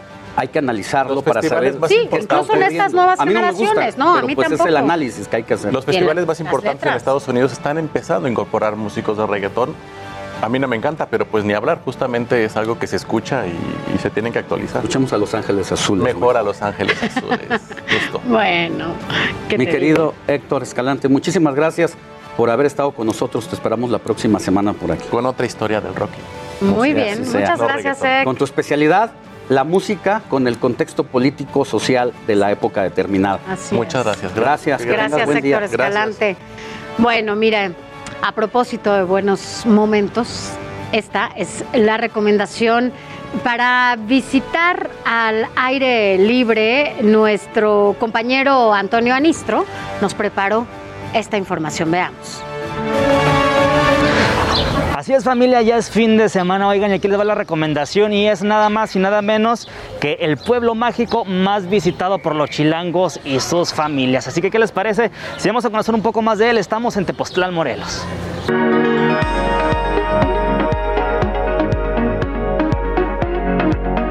A poco más de una hora de la Ciudad de México encontramos este pueblo rodeado de naturaleza, artesanías, historia y sobre todo de buena vibra. Aquí en Tepos la mayoría de las actividades se realizan al aire libre. Y bueno, dentro de las principales atracciones que vamos a poder encontrar aquí en Tepoztlán se encuentra claro el Cerro del Teposteco al cual se puede subir junto con la familia, además de encontrar nieves y mercados artesanales y claro, como estamos viendo mucho espacio para poder caminar, para poder recorrer y sobre todo para poder comer bien. Aproximadamente una hora cuesta arriba y se llega a la cima del Teposteco. Ahí se encuentra una pirámide, parte del asentamiento prehispánico que fue construido entre 1150 y 1350 después de Cristo, en honor al dios del pulque relacionado con la fertilidad y las buenas cosechas. Ya que si uno no quiere subir, abajo en su centro hay más de 20 cuadras dedicadas a la gastronomía y curiosidades. Ahí cachamos a la familia Sánchez tomándose la selfie obligada. Genial, estamos conociendo lo más turístico y es un pueblo mágico, muy recomendable. Eh, Todos estamos sorprendidos por la naturaleza, el, el paisaje, ¿no? Están en, aquí están en la gloria de Dios. ¿Verdad? Sí, está muy bonito. Ya hacía falta visitar este tipo de lugares al aire libre. Sí, ya, ya- ellos, los niños salen muy contentos porque estaban encerrados mucho tiempo ya. ¿Dónde es Tepoztlán, Morelos? La distancia es a una hora 30 minutos de la Ciudad de México. Las principales actividades se realizan al aire libre y la recomendación clara es probar sus nieves artesanales. Oigan, recuerden que aunque Morelos y Tepoztlán se encuentran en semáforo epidemiológico color verde, hay que seguir respetando, claro, las medidas de distancia, usar cubrebocas, sobre todo en lugares cerrados y también en estos espacios abiertos. Pero claro, más que todo, disfrutar con la familia. Nos vemos a la próxima. Antonio Anistro, Heraldo Televisión. Pues ahí están las eh, actividades que puede uno hacer eh, este fin de semana al aire libre, pero si lo prefiere y si también pues quiere quedarse en casa, le vamos a dar otras recomendaciones, como puede ser, mi querida Sofi, ver una película en una plataforma digital, Quedarse en, en, casita. tu camita. Ajá, así en el es. ¿Tú qué vas a hacer el fin de semana? Yo me voy a quedar en casita, necesito quedarme y bueno, pues comeré allí y veré Encerrado. alguna, alguna serie que tenga. Además, es cierto, al rato no se pierda las recomendaciones de nuestro experto justamente en este tema, en películas, que va a estar con nosotros. Eduardo Marín siempre nos da las mejores recomendaciones. Así que bueno, pues yo también me quedaré en casa viendo alguna película infantil, por supuesto, para hacer todo más fácil. Así es, Sofi. Y bueno, pues ahora en los deportes, ya está en Japón la parte de la delegación mexicana que participará en los Juegos Olímpicos de Tokio 2020, donde las competencias se llevarán a cabo sin público por eh, las medidas de seguridad a la nueva ola de COVID-19 que vuelve a poner de cabeza a los japoneses y al mundo. A días de que inicien los Juegos Olímpicos, varios atletas de distintas nacionalidades han dado positivo al COVID, lo que ha obligado a las autoridades deportivas a endurecer sus protocolos para evitar, en la medida de lo posible, la propagación del virus. Estos son los protocolos que se aplican desde antes que los deportistas dejen su país de residencia y que empiezan con la descarga a sus teléfonos celulares de una aplicación creada por los organizadores donde por 14 días van a tener que registrar su condición física, Sofía. Bueno, pues está bien, sin duda es una fiesta que se ha estado esperando, pero que las medidas sanitarias no podrán, por ninguna manera, de ninguna naturaleza, quedarse de lado. Así que ya veremos cómo se llevan a cabo pues estos Juegos Olímpicos, además atípicos también en medio de todo este contexto y en medio de esta pandemia. Pero mira, Alex, por otro lado, también de cara a la inauguración de los Juegos Olímpicos, recordemos el caso eh, el caso de el perdedor más grande de la historia del mundo, cuyo hecho ocurrió justamente aquí, en México, pero en 1968. Acompáñenos a saber de quién se trata.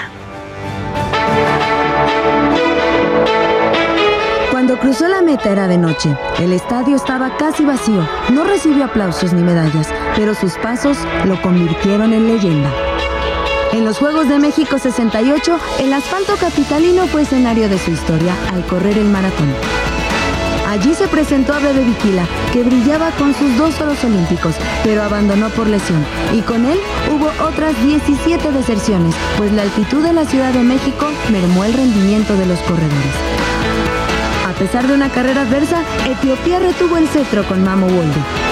El campeón recibió la presea y la jornada atlética en el Estadio Olímpico estaba por culminar cuando jueces en la ruta anunciaron que un atleta aún estaba en el asfalto. Era John Stephen Aquari quien en el kilómetro 19 cayó, se dislocó la rodilla y se lesionó la clavícula. Anochecía y el tanzano gemía de dolor en la ruta. Los paramédicos le pedían abandonar la carrera y subir a la ambulancia, pero él se negó. Aquari llegó más de una hora después que el campeón y al cruzar la meta, un juez asombrado le dijo, Usted viene muy mal, ¿por qué siguió? A lo que respondió, Mi país no me mandó a 5.000 millas a empezar una carrera, me mandaron a terminarla. En el 50 aniversario de México 68, Aquari regresó al mismo escenario, con la misma convicción, pero esta vez con la admiración de quienes conocen su grande historia. Ni kweli nimeonyesha mfano mmoja, lakini e, si kwa ajili ya mbio tu, hata wewe na yule na yule na wewe e, katika mawazo yenu, chochote kile unachokifanya usikate tamaa.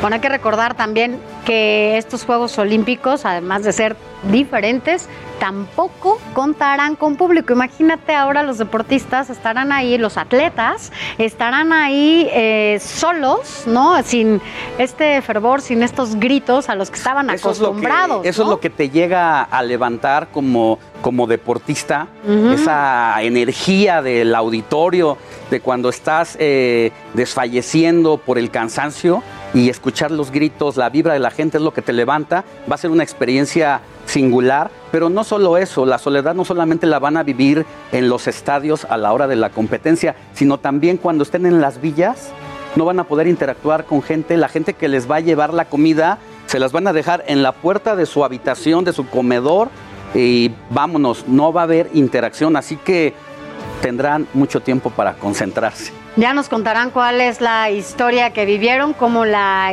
vivieron algunos que incluso van no por segunda o por tercera vez estos juegos. Cuarta vez, Y hay. nos ah, dirán y nos contarán cuál fue su experiencia ahora en estos espacios olímpicos sin gente, sin este auditorio que está ahí siempre al pendiente de lo que pasa en los diferentes, bueno, pues en las diferentes disciplinas. Así es, Sofi. Y hablando de efervescencia deportiva, mira eh, lo que está pasando en Nuevo León.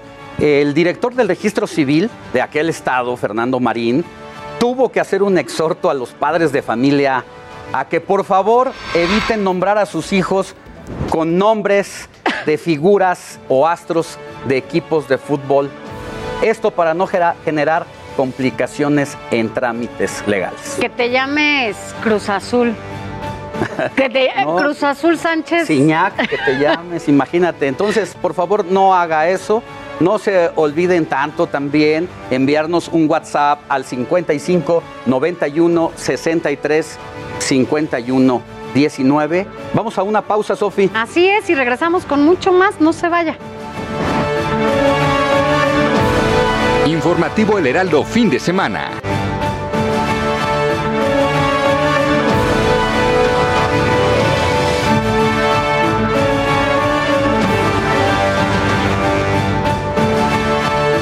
Informativo El Heraldo fin de semana con Alejandro Sánchez y Sofía García.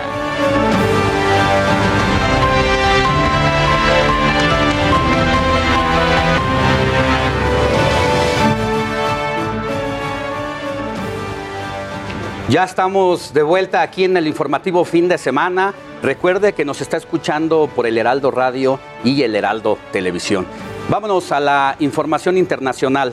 Mire, Joe Biden suplica a escépticos de dosis anticovid vacunarse para frenar la variante Delta. El presidente de los Estados Unidos reiteró que se siga avanzando con la vacunación, ya que en estados como Alabama y Missouri, donde las cifras son bajas, eh, pues a su, a su discurso agregó que el proceso es gratis, fácil y que sí funciona. Y mire, un fuerte tornado azotó Jacksonville, en Florida, dejando fuertes afectaciones, heridos y una persona fallecida. De acuerdo con el Centro Nacional de Huracanes de Estados Unidos, la tormenta tropical Elsa traerá más desastres naturales. Estas, como usted puede apreciar a través de El Heraldo Televisión, son algunas imágenes, pero para quienes eh, nos escuchan a través del Heraldo Radio, vemos cómo las palmeras básicamente se están doblando por el aire que se está sintiendo en esta entidad. Así que vaya, muy, muy fuertes vientos este tornado ha dejado en este lugar. Y en más información, allá en el oeste de los Estados Unidos, las altas temperaturas están empeorando las sequías y los incendios como ocurre en México. Este fin de semana se pronostica que el calor excesivo rebase los 38 grados en Utah y en Hialeah. Y mire, Nora Al-Matrushi tiene 28 años y fue elegida como la primera mujer árabe astronauta de Emiratos Árabes por primera vez en su historia. Fue seleccionada entre más de 4.000 participantes y viajará a Estados Unidos para entrenarse en el Centro Espacial Johnson de la NASA. Y mire, como ya sabe, esta semana el presidente de Haití, Jovenel Moisés, fue asesinado la madrugada del miércoles por un grupo de hombres armados que irrumpieron en su residencia mientras dormía, eh, esto en Puerto Príncipe, y ya hay presuntos culpables detenidos. Informativo fin de semana le estaremos presentando a nuestros representantes en los próximos Juegos Olímpicos de Tokio. Conozca a Horacio Nava.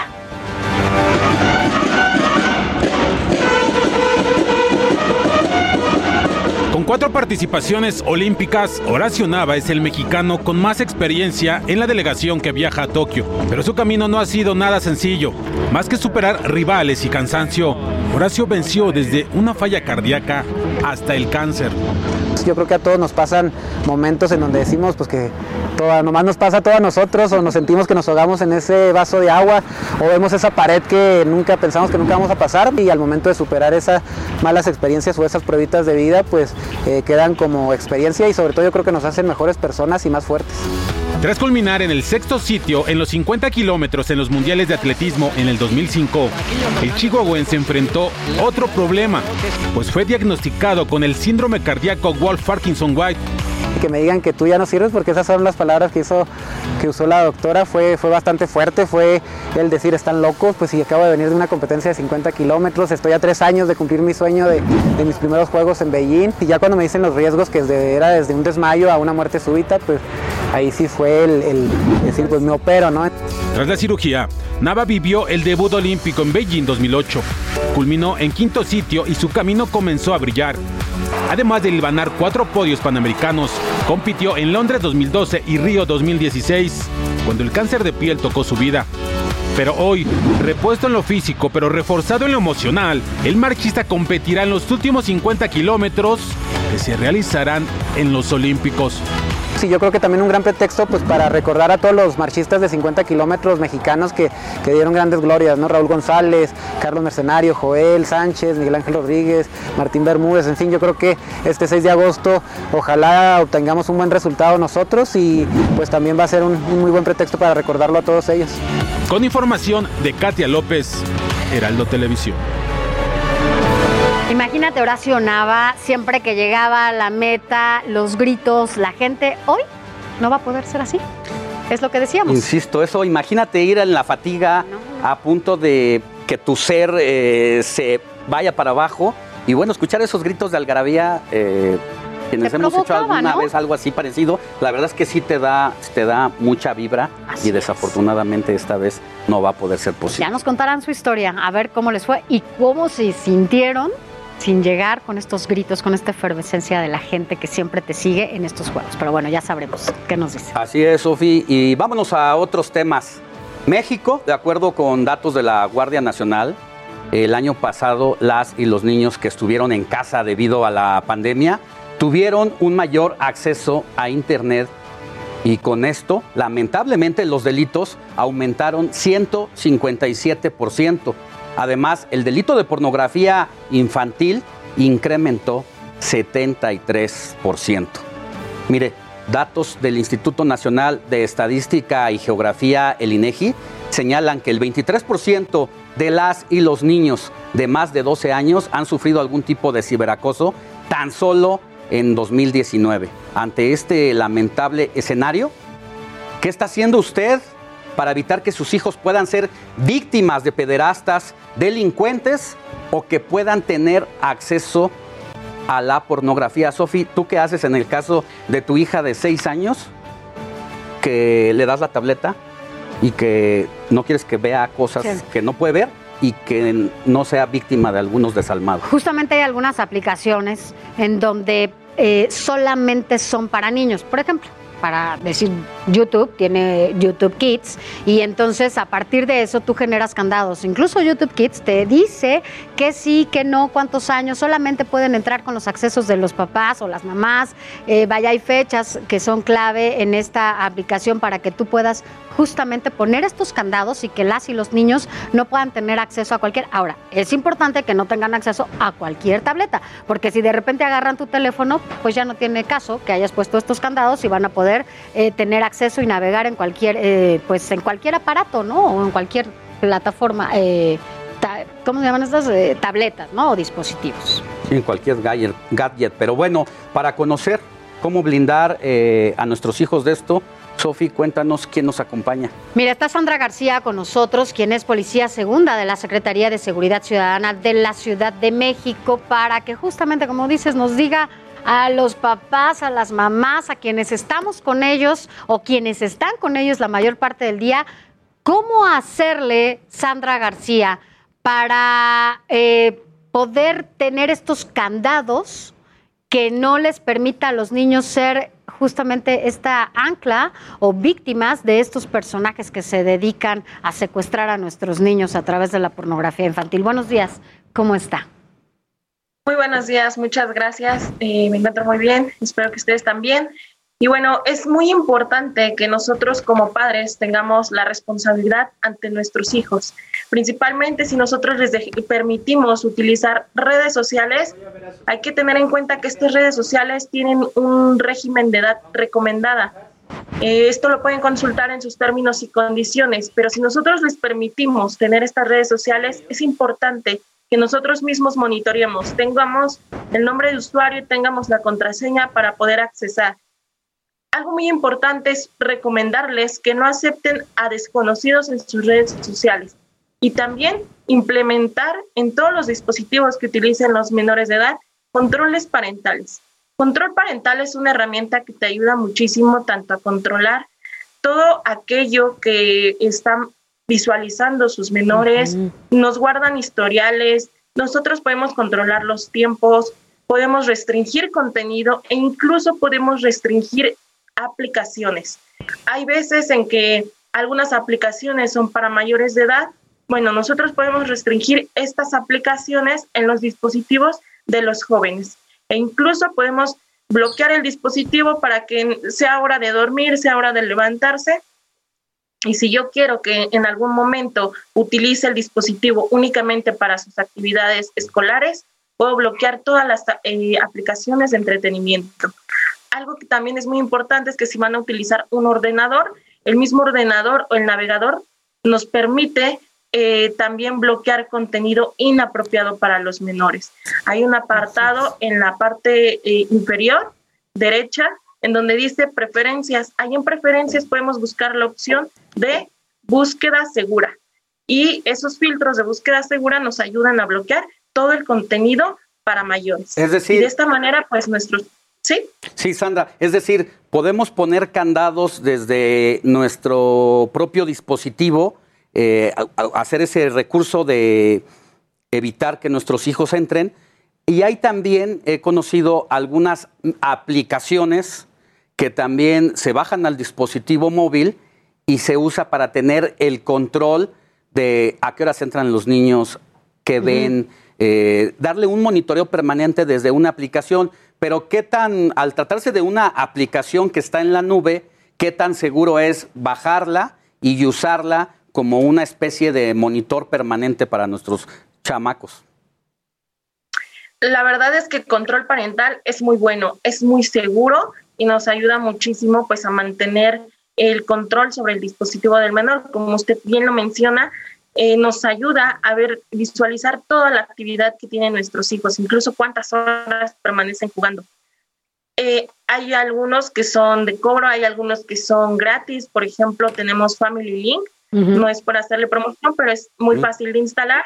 Incluso viene con un tutorial para eh, padres y para menores. Sandra, también preguntarle, estas nubes o sea, en diferentes plataformas, por ejemplo, iOS y también en otro tipo de dispositivos, lo que menciona es importante, por ejemplo, cuando mi hija toma una fotografía, en automático yo sé qué fotografía tomó por esa nube que menciona, por estas eh, po- posibilidades que hay en las aplicaciones de la familia, ¿no? En donde cada acción que tome, yo la conozco, sé qué hizo, sé que nav- dónde navegó, sé qué fotografía sacó, sé absolutamente todo. Correcto y algo que también debemos de tener en cuenta es que los nuevos dispositivos ya tienen por default la ubicación en cualquier fotografía que nosotros tomemos.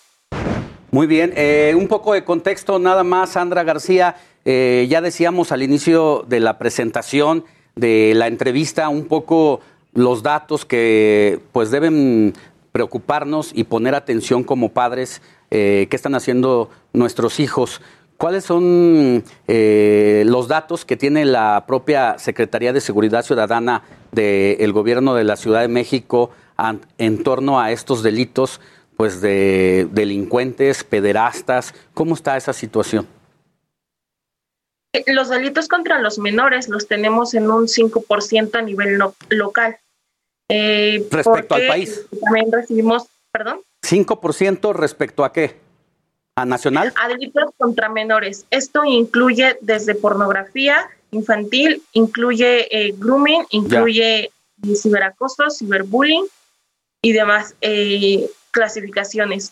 Hay que tener en cuenta algo muy importante. Sí, con el confinamiento ha aumentado todos estos delitos, no solamente para menores, también para mayores pero sí es muy importante que mantengamos pues control en nuestros hijos porque no sabemos quién está detrás de una pantalla. Es, y que decir, de 100 delitos que se cometen en la Ciudad de México de distinta índole, 5 están relacionados con la ciberdelincuencia para nuestros niños. Es correcto. Ya. Y por último, eh, saber cómo puede un padre identificar que efectivamente su hijo no está siendo, presa si no ha cumplido con estos candados. ¿Cómo ubican eh, que su hijo en sus eh, dispositivos móviles o en su tableta justamente están subiendo este tipo de contenido sin que se den cuenta y por otro lado que puedan ser presos de estos personajes? Ok, y bueno, sí, como les comentaba, algo muy importante es vigilar las redes sociales, tener cuentas de usuario y contraseñas, pero también lo más importante es fomentar la confianza con nuestros menores.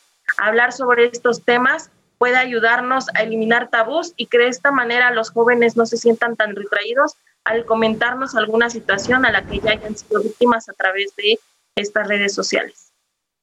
Pues bien, Muchísimas gracias, Sandra García, Policía Segunda de la Secretaría de Seguridad Ciudadana de la Ciudad de México, por brindarnos esta información que de verdad debe ser aprovechada por los padres para que pongan ojo en las actividades de sus hijos en estos dispositivos y en el uso del Internet, que pues cada día es inevitable lo tienen que usar muchas veces con fines eh, pues de investigación eh, académica en las escuelas, pero de repente se olvidan los papás de los niños, les dan una tablet, un dispositivo como Nana y bueno, si no hay eh, la supervisión adecuada, lo pueden lamentar. Qué bueno que haya estado con nosotros y que nos haya ofrecido esta información. Que tenga buen día.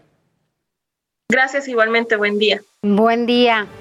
Pues sí, a tener muchísimo cuidado, Alex, porque la verdad es que, como dices, el confinamiento ha obligado que muchas niñas y niños utilicen más estos dispositivos y a veces, pues los papás, entre el home office, las mamás también, entre el home office, el cuidado en casa, el cuidado de los niños, eh, tantas tareas en el hogar, pues hace complicada esta revisión. Así que ojo con los chiquillos en la casa. Así es, y precisamente hablando de aplicaciones y de redes sociales, pues le tengo otra información que también debe estar a las vivas porque hay riesgos entre los adolescentes eh, que se han vuelto muy común y son los retos del famoso TikTok debido a que con tal de ganar mayores seguidores, los chicos y chicas son capaces incluso de poner en riesgo su propia vida. ¡Oh! Miren esa. Hasta donde estamos ustedes van a decir, ay, güey, esto es hasta arriba no, estamos hasta arriba. Amigos, se acaba de caer Jerry. Con los que nos metimos, los han agarrado. En octubre cumplirá dos años cerrada, pero desde hace cuatro semanas la feria de Chapultepec comenzó a recibir visitantes como si estuviera abierta. La razón, influencers hicieron viral un reto de TikTok para subir a la montaña rusa. Este sí reto, porque era un reto que muchos ya se habían puesto al meterse a esta feria, porque era un lugar abandonado pues fue acercarnos, venir a ver en realidad si se podía entrar o no. Pero como vimos mucha gente adentro, dijimos, no, si yo, yo dónde quedo, ¿no? Yo tengo que estar allá adentro. El 23 de junio fue la primera vez que entró Alan. Hola, va a su canal. El video que hizo junto a Rodrigo, el tamalerito, les dejó más de 50 mil reproducciones y alrededor de 5 mil pesos. Esta vez volvió a saltarse la reja. Aunque asegura que la montaña rusa no se encuentra en buenas condiciones, planea una segunda parte de su video. Eh, es muy peligroso, realmente no se ven los videos, no sé por qué normalmente pues grabas como en selfie, pero las tablas ya están muy desgastadas, ya están muy feas que tronaban, o sea, realmente estando hasta arriba nosotros te- teníamos como el miedo de que en cualquier momento la que pisáramos se iba a tronar y, y nos íbamos a caer. Pero eso no es impedimento para que ellos ingresen. El Heraldo Televisión fue testigo de este reto. Al igual que él, en menos de dos minutos, otras tres personas brincaron la reja. Pese a que Operadora de Desarrollo Urbano, empresa a cargo del inmueble, aseguró que reforzaría la vigilancia, el Heraldo Televisión constató que no fue así. Los influencers aseguran que el ingreso es fácil, pues el poco personal de seguridad con el que cuenta el predio cobra el acceso a la feria. De hecho creo que después de mí empezaron a cobrar como, bueno, los demás les cobran 200 pesos por cada persona, creo, más o menos. La feria de Chapultepec informó que el acceso está prohibido y que el allanamiento es un delito, pero ni eso, ni los más de 30 metros de altura de la montaña rusa intimidan a los jóvenes. Todo fue sorprendente, la verdad. Todo fue sorprendente, la adrenalina, unas vistas espectaculares de ahí. Según la Consejería Jurídica y de Servicios Legales de la Ciudad de México, las sanciones por ingresar al lugar son de 25 horas de arresto o el pago de una multa de 1.800 pesos. Además de las ocho personas remitidas al juez cívico, hasta el momento no se han incrementado las detenciones. Por su parte, la empresa encargada de realizar el parque de diversiones que sustituirá la feria de Chapultepec, Mota Engil México, respondió al Heraldo Televisión que no brindarán una postura al respecto en este momento. Con imágenes de Guillermo López, Jessica Moguel, Heraldo Televisión.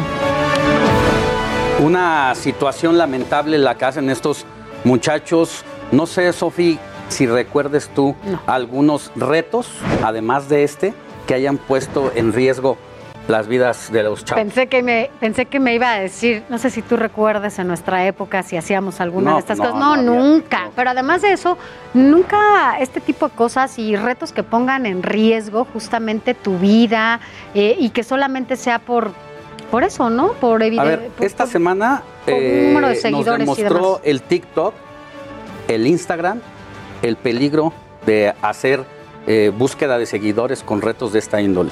Está el caso de estos chavos que andaban en la feria subiéndose a las alturas y que todo podía pasar.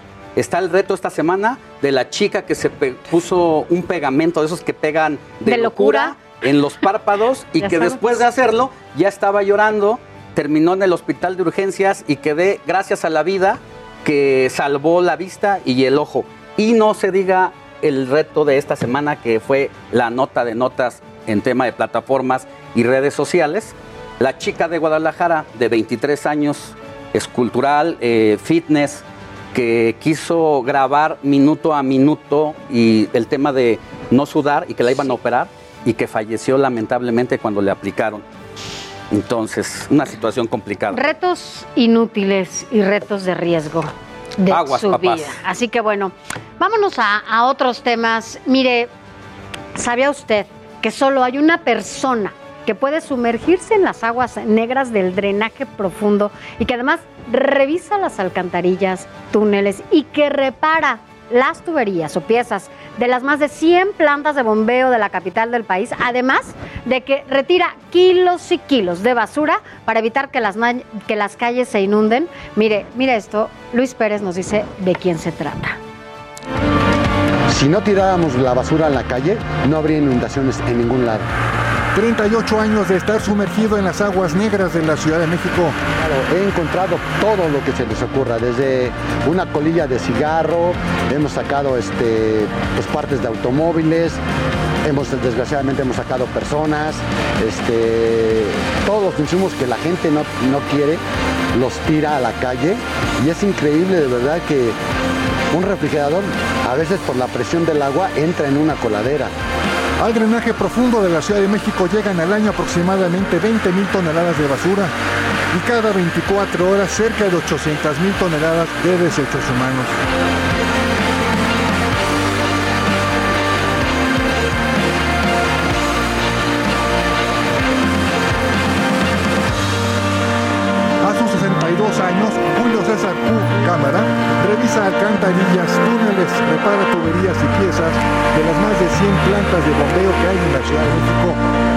De suciedad es tan densa que no hay luz que la penetre. Sí, saber en dónde estoy, aunque yo no veo, a los 10 centímetros que entro al agua, ya no veo.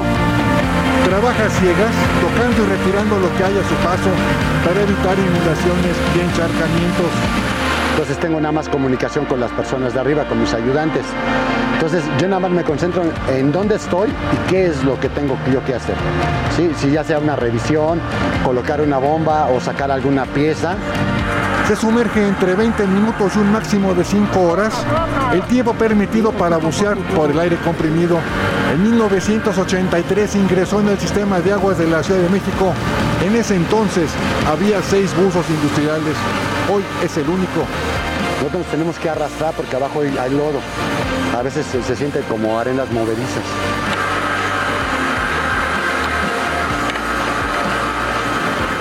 Su traje de buzo térmico pesa 40 kilos y cuesta 100 mil pesos.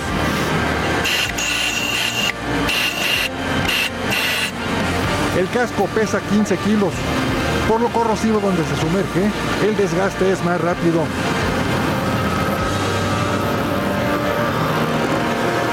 Puede romperse con jeringas, clavos, varillas o vidrios. Si eso ocurre, debe salir de inmediato para no exponerse a las bacterias.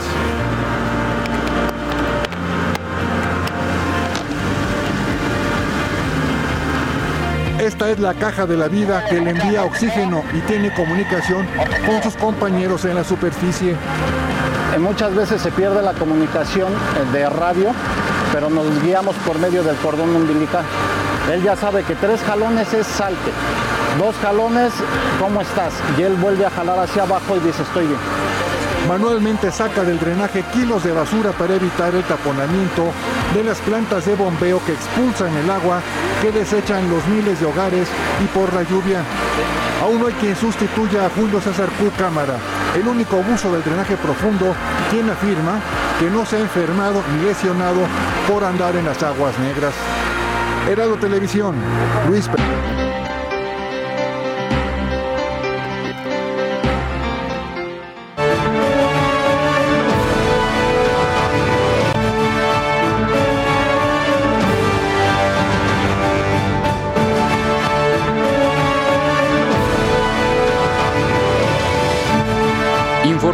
Heraldo fin de semana con Alejandro Sánchez y Sofía García.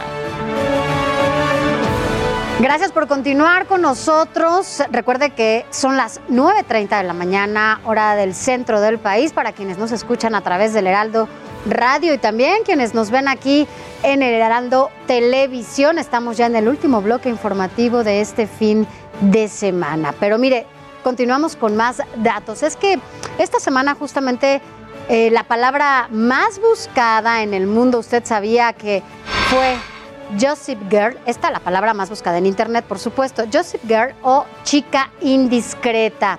Esto en referencia a la popular serie de televisión estadounidense. Hace unos días se estrenó la nueva versión de esta historia que fue un verdadero éxito, pero en, 19 en 2007 y esto en, hasta el 2012 entre los adolescentes. Yo no sé si tú la viste, Alex, esta, esta serie. No, No la yo, vi. yo tampoco la, la vi. Esta chica indiscreta mostraba la vida y probablemente del día a día de un grupo de jóvenes extremadamente ricos de Nueva York, sus amores, sus mentiras, decepciones, engaños y ya sabe, todo esto que se vive en la, adolescen- en la adolescencia Joseph Girl.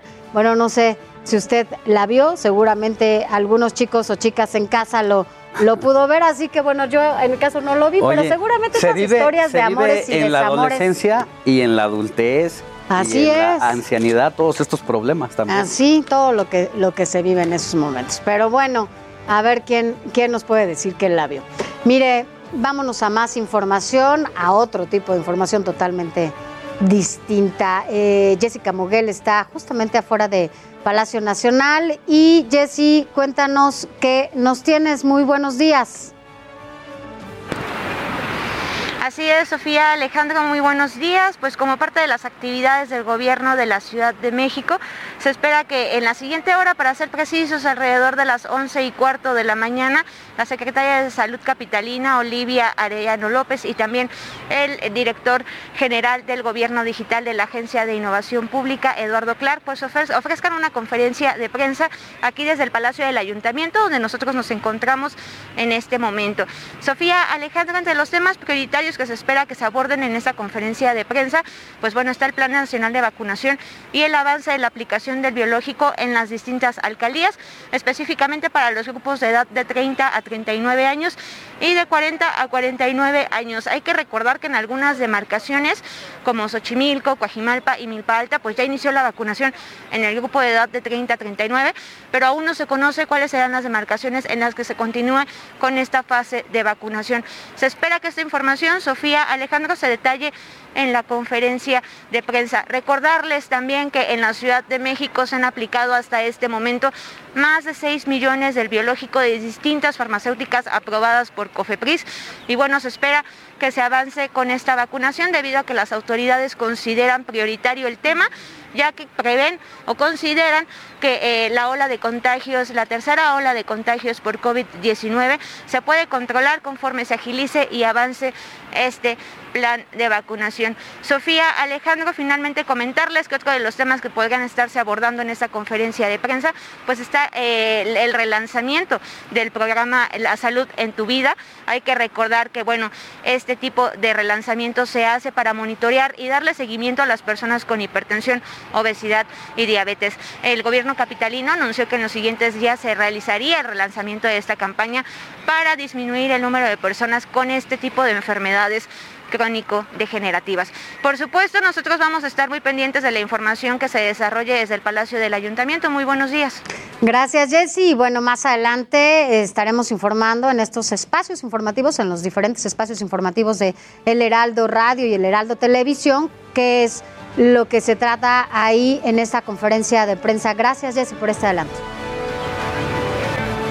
Por supuesto. Y bueno, pues eh, la primera dosis de 30 a 39 años en Esahualcoyotl y Naucalpan serán para las letras A, B, C, D, E el día 12 de julio y F, G, H, I, J 13 de julio, así como K, L, M, N, Ñ de ñoño el 14 de julio.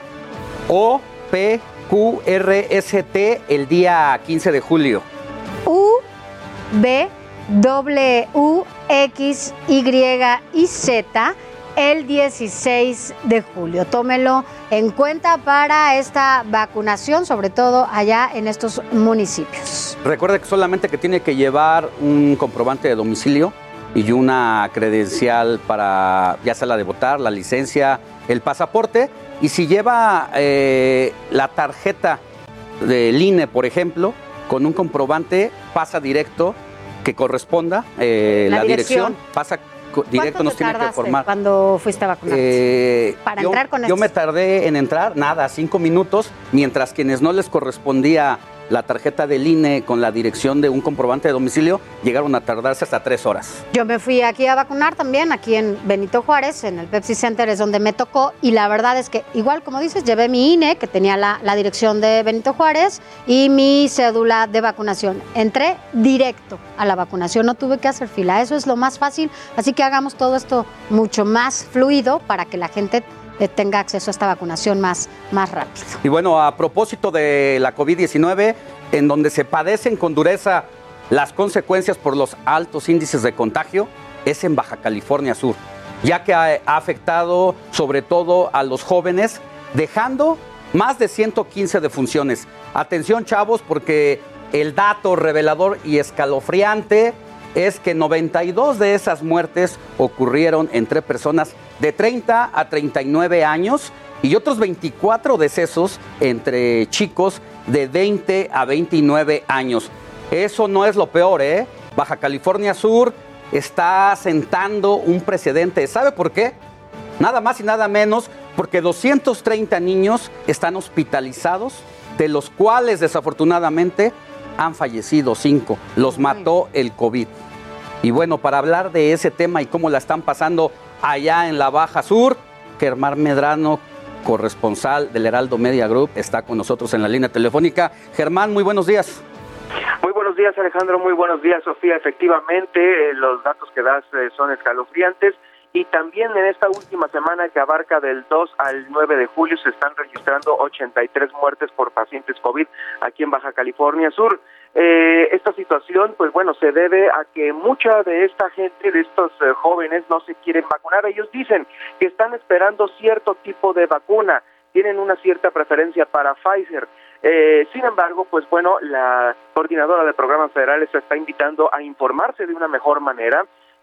Pues el número de muertes es lo que ha originado que se estén tomando desde el jueves pasado nuevas disposiciones que el Comité Municipal en Salud ha instaurado ya aquí en la capital del estado. La Paz y Los Cabos son los dos municipios que más eh, fallecimientos e internados en hospitales eh, tienen en este momento. El presidente municipal de La Paz, Rubén Muñoz, eh, dio a conocer que ya están totalmente cerradas, al menos hasta el 17, que es cuando se vuelve a reunir el comité, todas las playas de, del municipio de La Paz. También se ha prohibido la entrada de menores de edad a los supermercados. Se ha restringido hasta las 5 de la tarde la venta de alcohol, no solamente en eh, los negocios, en supermercados, sino también en hoteles y restaurantes, algo que no ha gustado mucho a este sector, el turístico, porque recordaremos que Baja California Sur, pues bueno, eh, su principal motor es el turismo y ahora pues con esta reducción eh, ha habido algunas voces de canidad que se han alzado para volver, volver a los horarios habituales. Eh, también te confirmo que esta, eh, continúan prohibidos todos los eventos eh, públicos, deportivos y culturales, Alejandro. Pues muchas gracias. estaremos pendientes de lo que pase porque es una situación lamentable y el llamado, sin duda, pues a que la gente trate de guardarse en casa lo mayor posible. Alejandro, también te comento que ha habido un brote de COVID-19 en una casa cuna en una casa cuna en donde resultaron infectados eh, por COVID-19 18 menores y 8 eh, trabajadoras de esta casa cuna. Al momento, la directora Cristina Herrera Infante ha confirmado que todos se encuentran eh, pues aislados en un cerco sanitario y nadie, pues hasta el momento, se ha reportado como enfermo grave de estos de estos pequeños de la casa cuna. También es una información que se ha estado actualizando en las últimas horas por pues porque el virus está llegando ahora pues hasta, hasta los pequeños. Bien. Gracias Germán, cuídate mucho. Buenos días. Bueno, y vámonos a otro tema porque mire, lo hemos dicho en este espacio, invertir en bienes raíces es una muy buena solución para generar ganancias a lo largo del tiempo. Cuando se compra un inmueble, se genera plusvalía a lo largo del tiempo. Y justamente para explicarnos esto, que mejor que nuestro compañero Luis Ramírez de Mundo Inmobiliario. ¿Cómo estás, Luis? Buenos días. Sofi, me da gusto saludarte. Muy buenos días, eh, buenas tardes desde España, aquí ya cuatro de la tarde prácticamente. Y bueno, les comento que en efecto los inmuebles están eh, cada vez siendo mayormente considerados por las personas como lo que son, son un negocio. Y es que déjenme decirles que, bueno, desafortunadamente, pues en el caso de México, el 90% de las personas que compran un inmueble, eh, pues lo comprarán, lo pagarán, lo vivirán durante su vida y no entenderán que se trata de un negocio. Eh, lo que planteamos y el motivo que estoy en España es porque nuestra empresa vive de las rentas.com plantea y buscamos de manera enardecida que las personas en México, en Latinoamérica y en el mundo, porque también acabamos de aperturar la semana pasada nuestra empresa aquí en España, vive de las rentas.com, diagonal España. Y bueno, el objetivo es que también los españoles entiendan esta eh, idea de, y esta forma de concebir los negocios. Pero ¿a qué me refiero? Me refiero a que todas las personas compramos un inmueble porque nos gusta, porque queremos heredarlo, porque queremos disfrutarlo y no está mal. Claro que está muy bien que queramos disfrutar y heredar un inmueble, pero hay que hacerlo con toda la visión y con las lentes de la rentabilidad. Ahora mismo está muy en boga, pues que las tasas de interés han bajado ya van de subida. Aquí en España, por ejemplo, imagínate nada más una tasa de interés del 1.5%, pero todo el mundo quisiera vivir en una ciudad como la Ciudad de México, en una ciudad, en, una zona como Polanco, como las Lomas de Chapultepec, como la Roma, eh, aquí en eh, Madrid, por ejemplo, en la calle Serranos, en este barrio Salamanca, en Guadalajara, ya en la zona de Andares, como aquí justamente vemos unas imágenes de, San Pedro Garza García, en Monterrey. ¿Quién no quisiera vivir en esa zona? Claro, yo también, y todos deberíamos, pero el problema es de que esos inmuebles no son rentables. ¿A qué me refiero? Me refiero a que tenemos que identificar cuáles son los inmuebles más rentables y ahora mismo, por ejemplo, si quieres vivir en Polanco, en San Pedro Garza García, en Monterrey, o en Andares, en esta zona, las zonas más trendy de estas ciudades o en el barrio de Salamanca, en Madrid, bueno, lo que tienes que hacer es pensar e invertir en inmuebles que se encuentren quizá en barrios no tan lindos, a lo mejor en un barrio de nivel medio, nivel medio bajo, pero que te dan mucho mayor rentabilidad. ¿Qué es lo que planteo? Si quieres vivir en un inmueble que cuesta 10 millones de pesos y compras ese inmueble en 10 millones de pesos, seguramente no te va a dar esa rentabilidad en caso de que quisieras rentarlo. Me refiero a que por ese inmueble de 10 millones se van a pagar el 2, el 3 o en el mejor de los casos el 5% anual. Lo que yo trato de plantear y lo que tratamos de plantear en vivelasrentas.com es que las personas inviertan, compren inmuebles, esos mismos 10 millones de pesos en el ejemplo que te pongo, o 5 millones, cualquiera que sea tu presupuesto, comprarlo en otro lado donde lo rentes ya a través de la rentabilidad, pero no la renta tradicional, con inquilinos que tardan tarde, que, perdón, más bien que pagan tarde, mal y nunca, sino eh, rentarlo de manera inteligente con ingeniería inmobiliaria y mobiliaria, sí, claro que hablo de los muebles, optimizando espacios a través de figuras como el co-living, a través de espacios o habitaciones compartidas o no compartidas, pero vivienda digna, asequible y dentro de las ciudades. Eso es lo que buscamos en Vive las Rentas y entonces que con ese mismo presupuesto, 5 millones o 10 millones, eh, pues compres en otro lado donde te produzca ese dinero, esos inmuebles, una rentabilidad mínimo del 10, 12, 15%, por supuesto que existe en México y aquí en España. Eh, eso es lo que nosotros identificamos,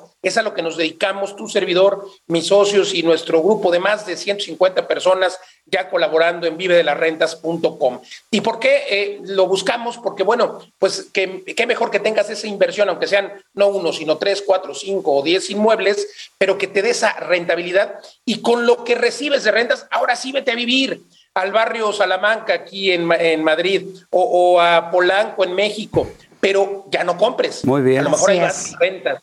Y entonces, a ver, tienes una discrepancia Muy bien. de utilidad social interesante. Yo concluyo invitando a tu audiencia que nos escuchen hoy 4 de la tarde aquí por el Heraldo Radio ¿Sí? en toda la República, por supuesto. Perfecto. Y que se vengan a la página porque les vamos a dar una eh, totalmente gratis, una sesión de coaching de 40 minutos donde les diremos los cinco lugares para invertir. Entre ahora a www.vivedelarrentas.com o mándeme un mensajito a mis redes sociales. Ustedes me conocen, Luis Ramírez Mundo Inmobiliario en todos lados. Sofía Ale. Gracias, Luis Ramírez. Te escucharemos. Gracias y buen fin de semana.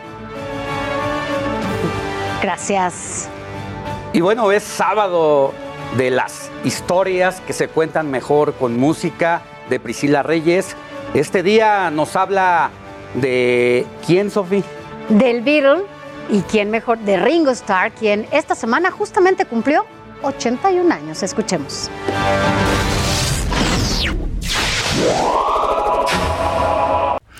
Hola, acaba de ser el cumpleaños número 81 de Ringo Starr, el baterista de los Beatles y la verdad, pieza fundamental en su sonido, aunque muchos lo critican. Este músico, baterista, productor y actor también es un brillante y aquí les va la historia para que entiendan por qué.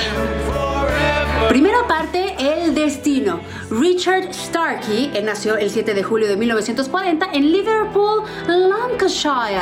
Y no saben, la verdad es que es una locura que terminara en los Beatles porque le pasó de todo en su vida. Cuando tenía 6 añitos le dio apendicitis durísima, llegó ya con un nivel agudo a operación, casi se les muere varias veces en quirófano y termina con una peritonitis. Lo dejan en coma varios días. Sí, Ringo Starr estuvo en coma varios días a punto de morir. ¿Y saben cuánto tiempo estuvo en recuperación en el hospital? Un año, 12 meses. Cuando sale, pues era todavía un analfabeta porque, a diferencia de sus compañeritos de escuela de la misma edad, todavía no sabía leer. Ya cuando apenas Ringo estaba más o menos poniéndose al corriente a los 13 años, ¡pum! que le da tuberculosis y está dos años, dos años internado en el hospital. Pero esto fue una buena noticia para el destino porque aprendió a tocar la batería. Lo invitan a la banda y entonces a la banda del hospital y ahí empieza a hacer sus pininos y a enseñarse a tocar la batería. Cuando pasan los años ya de grande, él empieza a tener diferentes bandas. Una de esas bandas en las que estuvo Ringo se llamaba The Hurricanes y justamente coincidieron con unos Beatles antes, por supuesto, de publicar cualquier álbum. Y conocen a Ringo Starr, empiezan a hacer tocadas y empiezan a ver a Ringo Starr, les caía bien, etc. Y cuando los Beatles tienen sus presentaciones en la caverna, ya no puede seguir tocando Peter y entonces invitan a Ringo y empieza la historia. La fecha exacta en la que ocurre el milagro cuando ya el cuarteto de Liverpool se conforma como lo conocemos ahora fue el 18 de agosto de 1962. El resto es historia, cuando los Beatles se desintegran, Ringo desde entonces a la fecha no ha dejado de hacer música. Ha entrado ya dos veces al Salón de la Fama del Rock and Roll como un Beatle, pero también por su trabajo solo porque miren, ha publicado más de 18 álbumes, ha tocado en todos lados de donde se puedan imaginar, junto con su Ringo All Star Band, con discos también en solitario, ha hecho mucho, vaya, hasta películas. Este hombre no ha dejado de moverse y ahora ya tiene 81 añitos. Parte 2, el estilo. Oigan, Ringo Starr es un hito en la batería, aunque muchas personas que desconocen sobre este tema en particular opinan que no fue nada relevante. Ahí les va porque sí. De entrada él nació siendo zurdo. Bueno, para ustedes es esta mano. La abuelita cuando vio eso se asustó, le amarró la mano, lo obligó a escribir con la otra, porque juventud deben de saber que antes eso espantaba a las abuelitas, porque pensaban que ser zurdo era algo así del demonio. Entonces eso le pasó a Ringo. Lo que sucedió cuando empezó a aprender batería es que tocaba en Hasta la fecha toca en baterías de diestros, montadas para diestros, pero siempre tomando la ventaja, obviamente protagonista, con la mano izquierda. Ringo Starr hizo patrones únicos con esto. El sonido Ringo, así lo llaman, que suena como al revés y que tiene una particularidad que muy pocos bateristas pueden presumir. Si quitan los demás arreglos, los demás instrumentos, la parte cantada, tú puedes reconocer qué canción está tocando Ringo, porque era altamente creativo en esos feels que hacía, que son estos como mini solos entre cada parte de la canción. Otra cosa relevante es que Ringo Starr es un metrónomo humano. ¿Recuerdan ustedes que cuando empezaron los Beatles, todas las chicas gritaban en sus conciertos y ellos dicen que no se podían escuchar a sí mismos? Y la referencia era Ringo Starr que nunca perdía el beat. Aunque él cuenta como broma que cuando se perdía en la canción volteaba a ver a John Lennon y según cómo estaba moviendo la cadera ya sabía en qué parte de la canción iba, pero la verdad eso no es cierto. Ahora sí, aquí les va un ejemplo de cómo si ustedes quitan toda la instrumentación en esta canción y solo escuchan la batería, reconocen cuál es. Escuchemos el intro justamente The Come Together de los Beatles.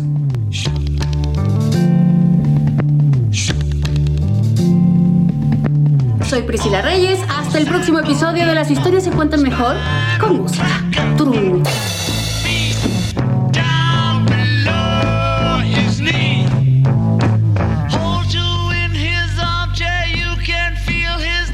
Bueno, de la música nos vamos a otra área. Y es que yo me voy a mover un poquito porque hoy tenemos aquí en el estudio, nos acompañan a dos grandes luchadores, Hip Hop Man y Tinieblas Junior, hijo de esta gran leyenda que todas y todos conocemos, quienes nos platicarán justamente más sobre esta profesión y nos invitarán a un evento que va a realizarse. Pero yo primero le voy a preguntar, ¿cuánto mides? Tinieblas Junior. Dime, Hola, porque ¿cómo estás? tenemos... Buenos días. ¿Cómo estás? Buenos Muy días. bien, muy bien. ¿Sí pueden ver Bravo. esto? Bueno, o sea, ¿a dónde, que- a dónde quedó la, la conductora? en radio, Perdón. es que también nos, nos, vas a ver, en radio nos escuchan también, Tinieblas, y te voy a decir una cosa, para quienes nos escuchan, tienen que saber que mides 1.94. y yo unos 53, ¿no? Claro. Entonces sí pueden ver esta diferencia abismal, Y imagínensela para pregúntame quienes nos cuánto escuchan. mide Aluche.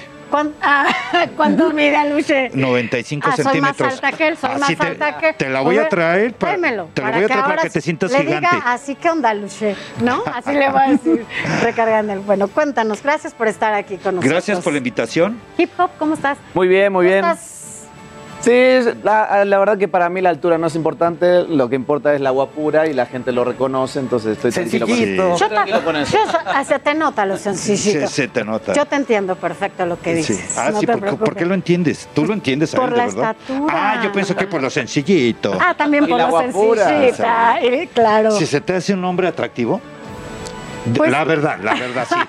Así de primer impacto. ya me empieza a tirar. Sí, sí, no vamos a decir no. No, no, no, no, no, está quedes bien. La verdad, dile que está feo. Que, que Bueno, desangró. o sea, digamos que sí es sang- bueno, ¿por qué sangrón? Mira, trae su playera de Argentina y dice sencillitos, los sencillitos. Somos los sencillitos, así de simple. Cuéntenos, Oigan, pues ¿dónde muchas- van a estar hoy? Sí, eh, vamos a estar hoy 10 de julio a las 7.30 en el Teatro del Parque Interlomas. ¿Mm? Lucha libre full. Lucha libre full.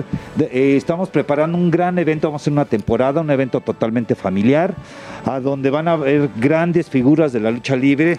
Eh, como el hijo de Máscara Sagrada, el famosísimo Máscara Sagrada, lucharemos contra el hijo de Máscara Año 2000, Luzbel Jr., que es un tipo así como de mi tamaño también, la nueva generación, este, y bueno, pues acá en la semifinal, ya que les cuente acá este, el sencillito, che. Ah, me pusieron en la semifinal porque obviamente no quiere enfrentarme a mí, siempre ha perdido. Siempre lo, lo- lo que pasa es que cada vez que se enfrentan, ya saben, ¿no? Mexicanos, argentinos quedan afuera en los mundiales. ¿Quiénes bueno, quedan fuera? Y los mexicanos, obviamente, en el mundial. Han quedado fuera 2006, 2010. Y lo que le pasa en la lucha es exactamente lo mismo. Cada vez que se enfrentó a mí, perdió. Entonces me dice, no, pues te llevo porque la gente quiere verte, porque así le vendo boletos. Cuéntanos el secreto de cómo enfrentar a un gigante como él y fortachón, cuando en otras disciplinas como el box es peso el mismo, independientemente de la estatura, pero aquí, o sea, yo veo a Tinieblas, tú y yo más o menos estamos del vuelo, pero no sé por dónde lo puedo cazar. ¿eh? Si- si quieres enfrentarlo de una vez, ¿eh? No, no, no, pero, dame, dame la técnica primero. En la lucha libre, le- en general, lo, como se hace mucho llaveo contra llaveo, acá la diferencia de estatura no tiene tanto sentido. Yo lo puedo atacar a las piernas, hacerle una buena llave. El tema que, bueno, cuando son eh, luchas de campeonato por pesos, ahí sí se, equili- se equilibra ¿Le puedes hacer el una peso. demostración? Yo creo que sí, un, Algo raquet- que me puedas hacer. un raquetazo si quieres darle. No, no, para no, que estoy mal, estoy malito, estoy malito. Ah, ok, ok. El doctor me dijo que no me En este caso con Tiniebla es más fácil porque Tiniebla ya tiene una edad avanzada, está un poquito viejo y para mí es más fácil. Si es el Sí, junior, claro. pero es Juventud junior. contra Es el junior, experiencia, es el pues, junior. Exactamente. Es el junior, pero tiene como 60 años, entonces relativamente Puros sencillo. pretextos. Es el muy junior. bien, muy bien. Es, mira, es clásico el típico rudo que anda inventando, justificando que él Ah, es eso sí. mejor, tramposo. Está después de lo que dijo México-Argentina ya. Recuérdenos rápidamente, ya nos vamos dónde Hoy. y a qué hora. Hoy sábado 7.30 en el Teatro del Parque Interlomas. Eh, pueden comprar sus boletos, les puedo decir en dónde, en taquilla y en Ticketmaster. No se lo pueden perder. Un gran evento, vamos a hacer temporada. No se lo pueden perder. Un evento Gracias. totalmente familiar, Gracias. seguro, con todos los protocolos, con toda la confianza. Gracias. Nos vamos. Alex. Muchas gracias por haber estado. Esto fue el informativo fin de semana. Nos escuchamos mañana en radio desde las 7 de la mañana. Bye, Sofi. Bye, Alex. Bye. Adiós, adiós, gracias.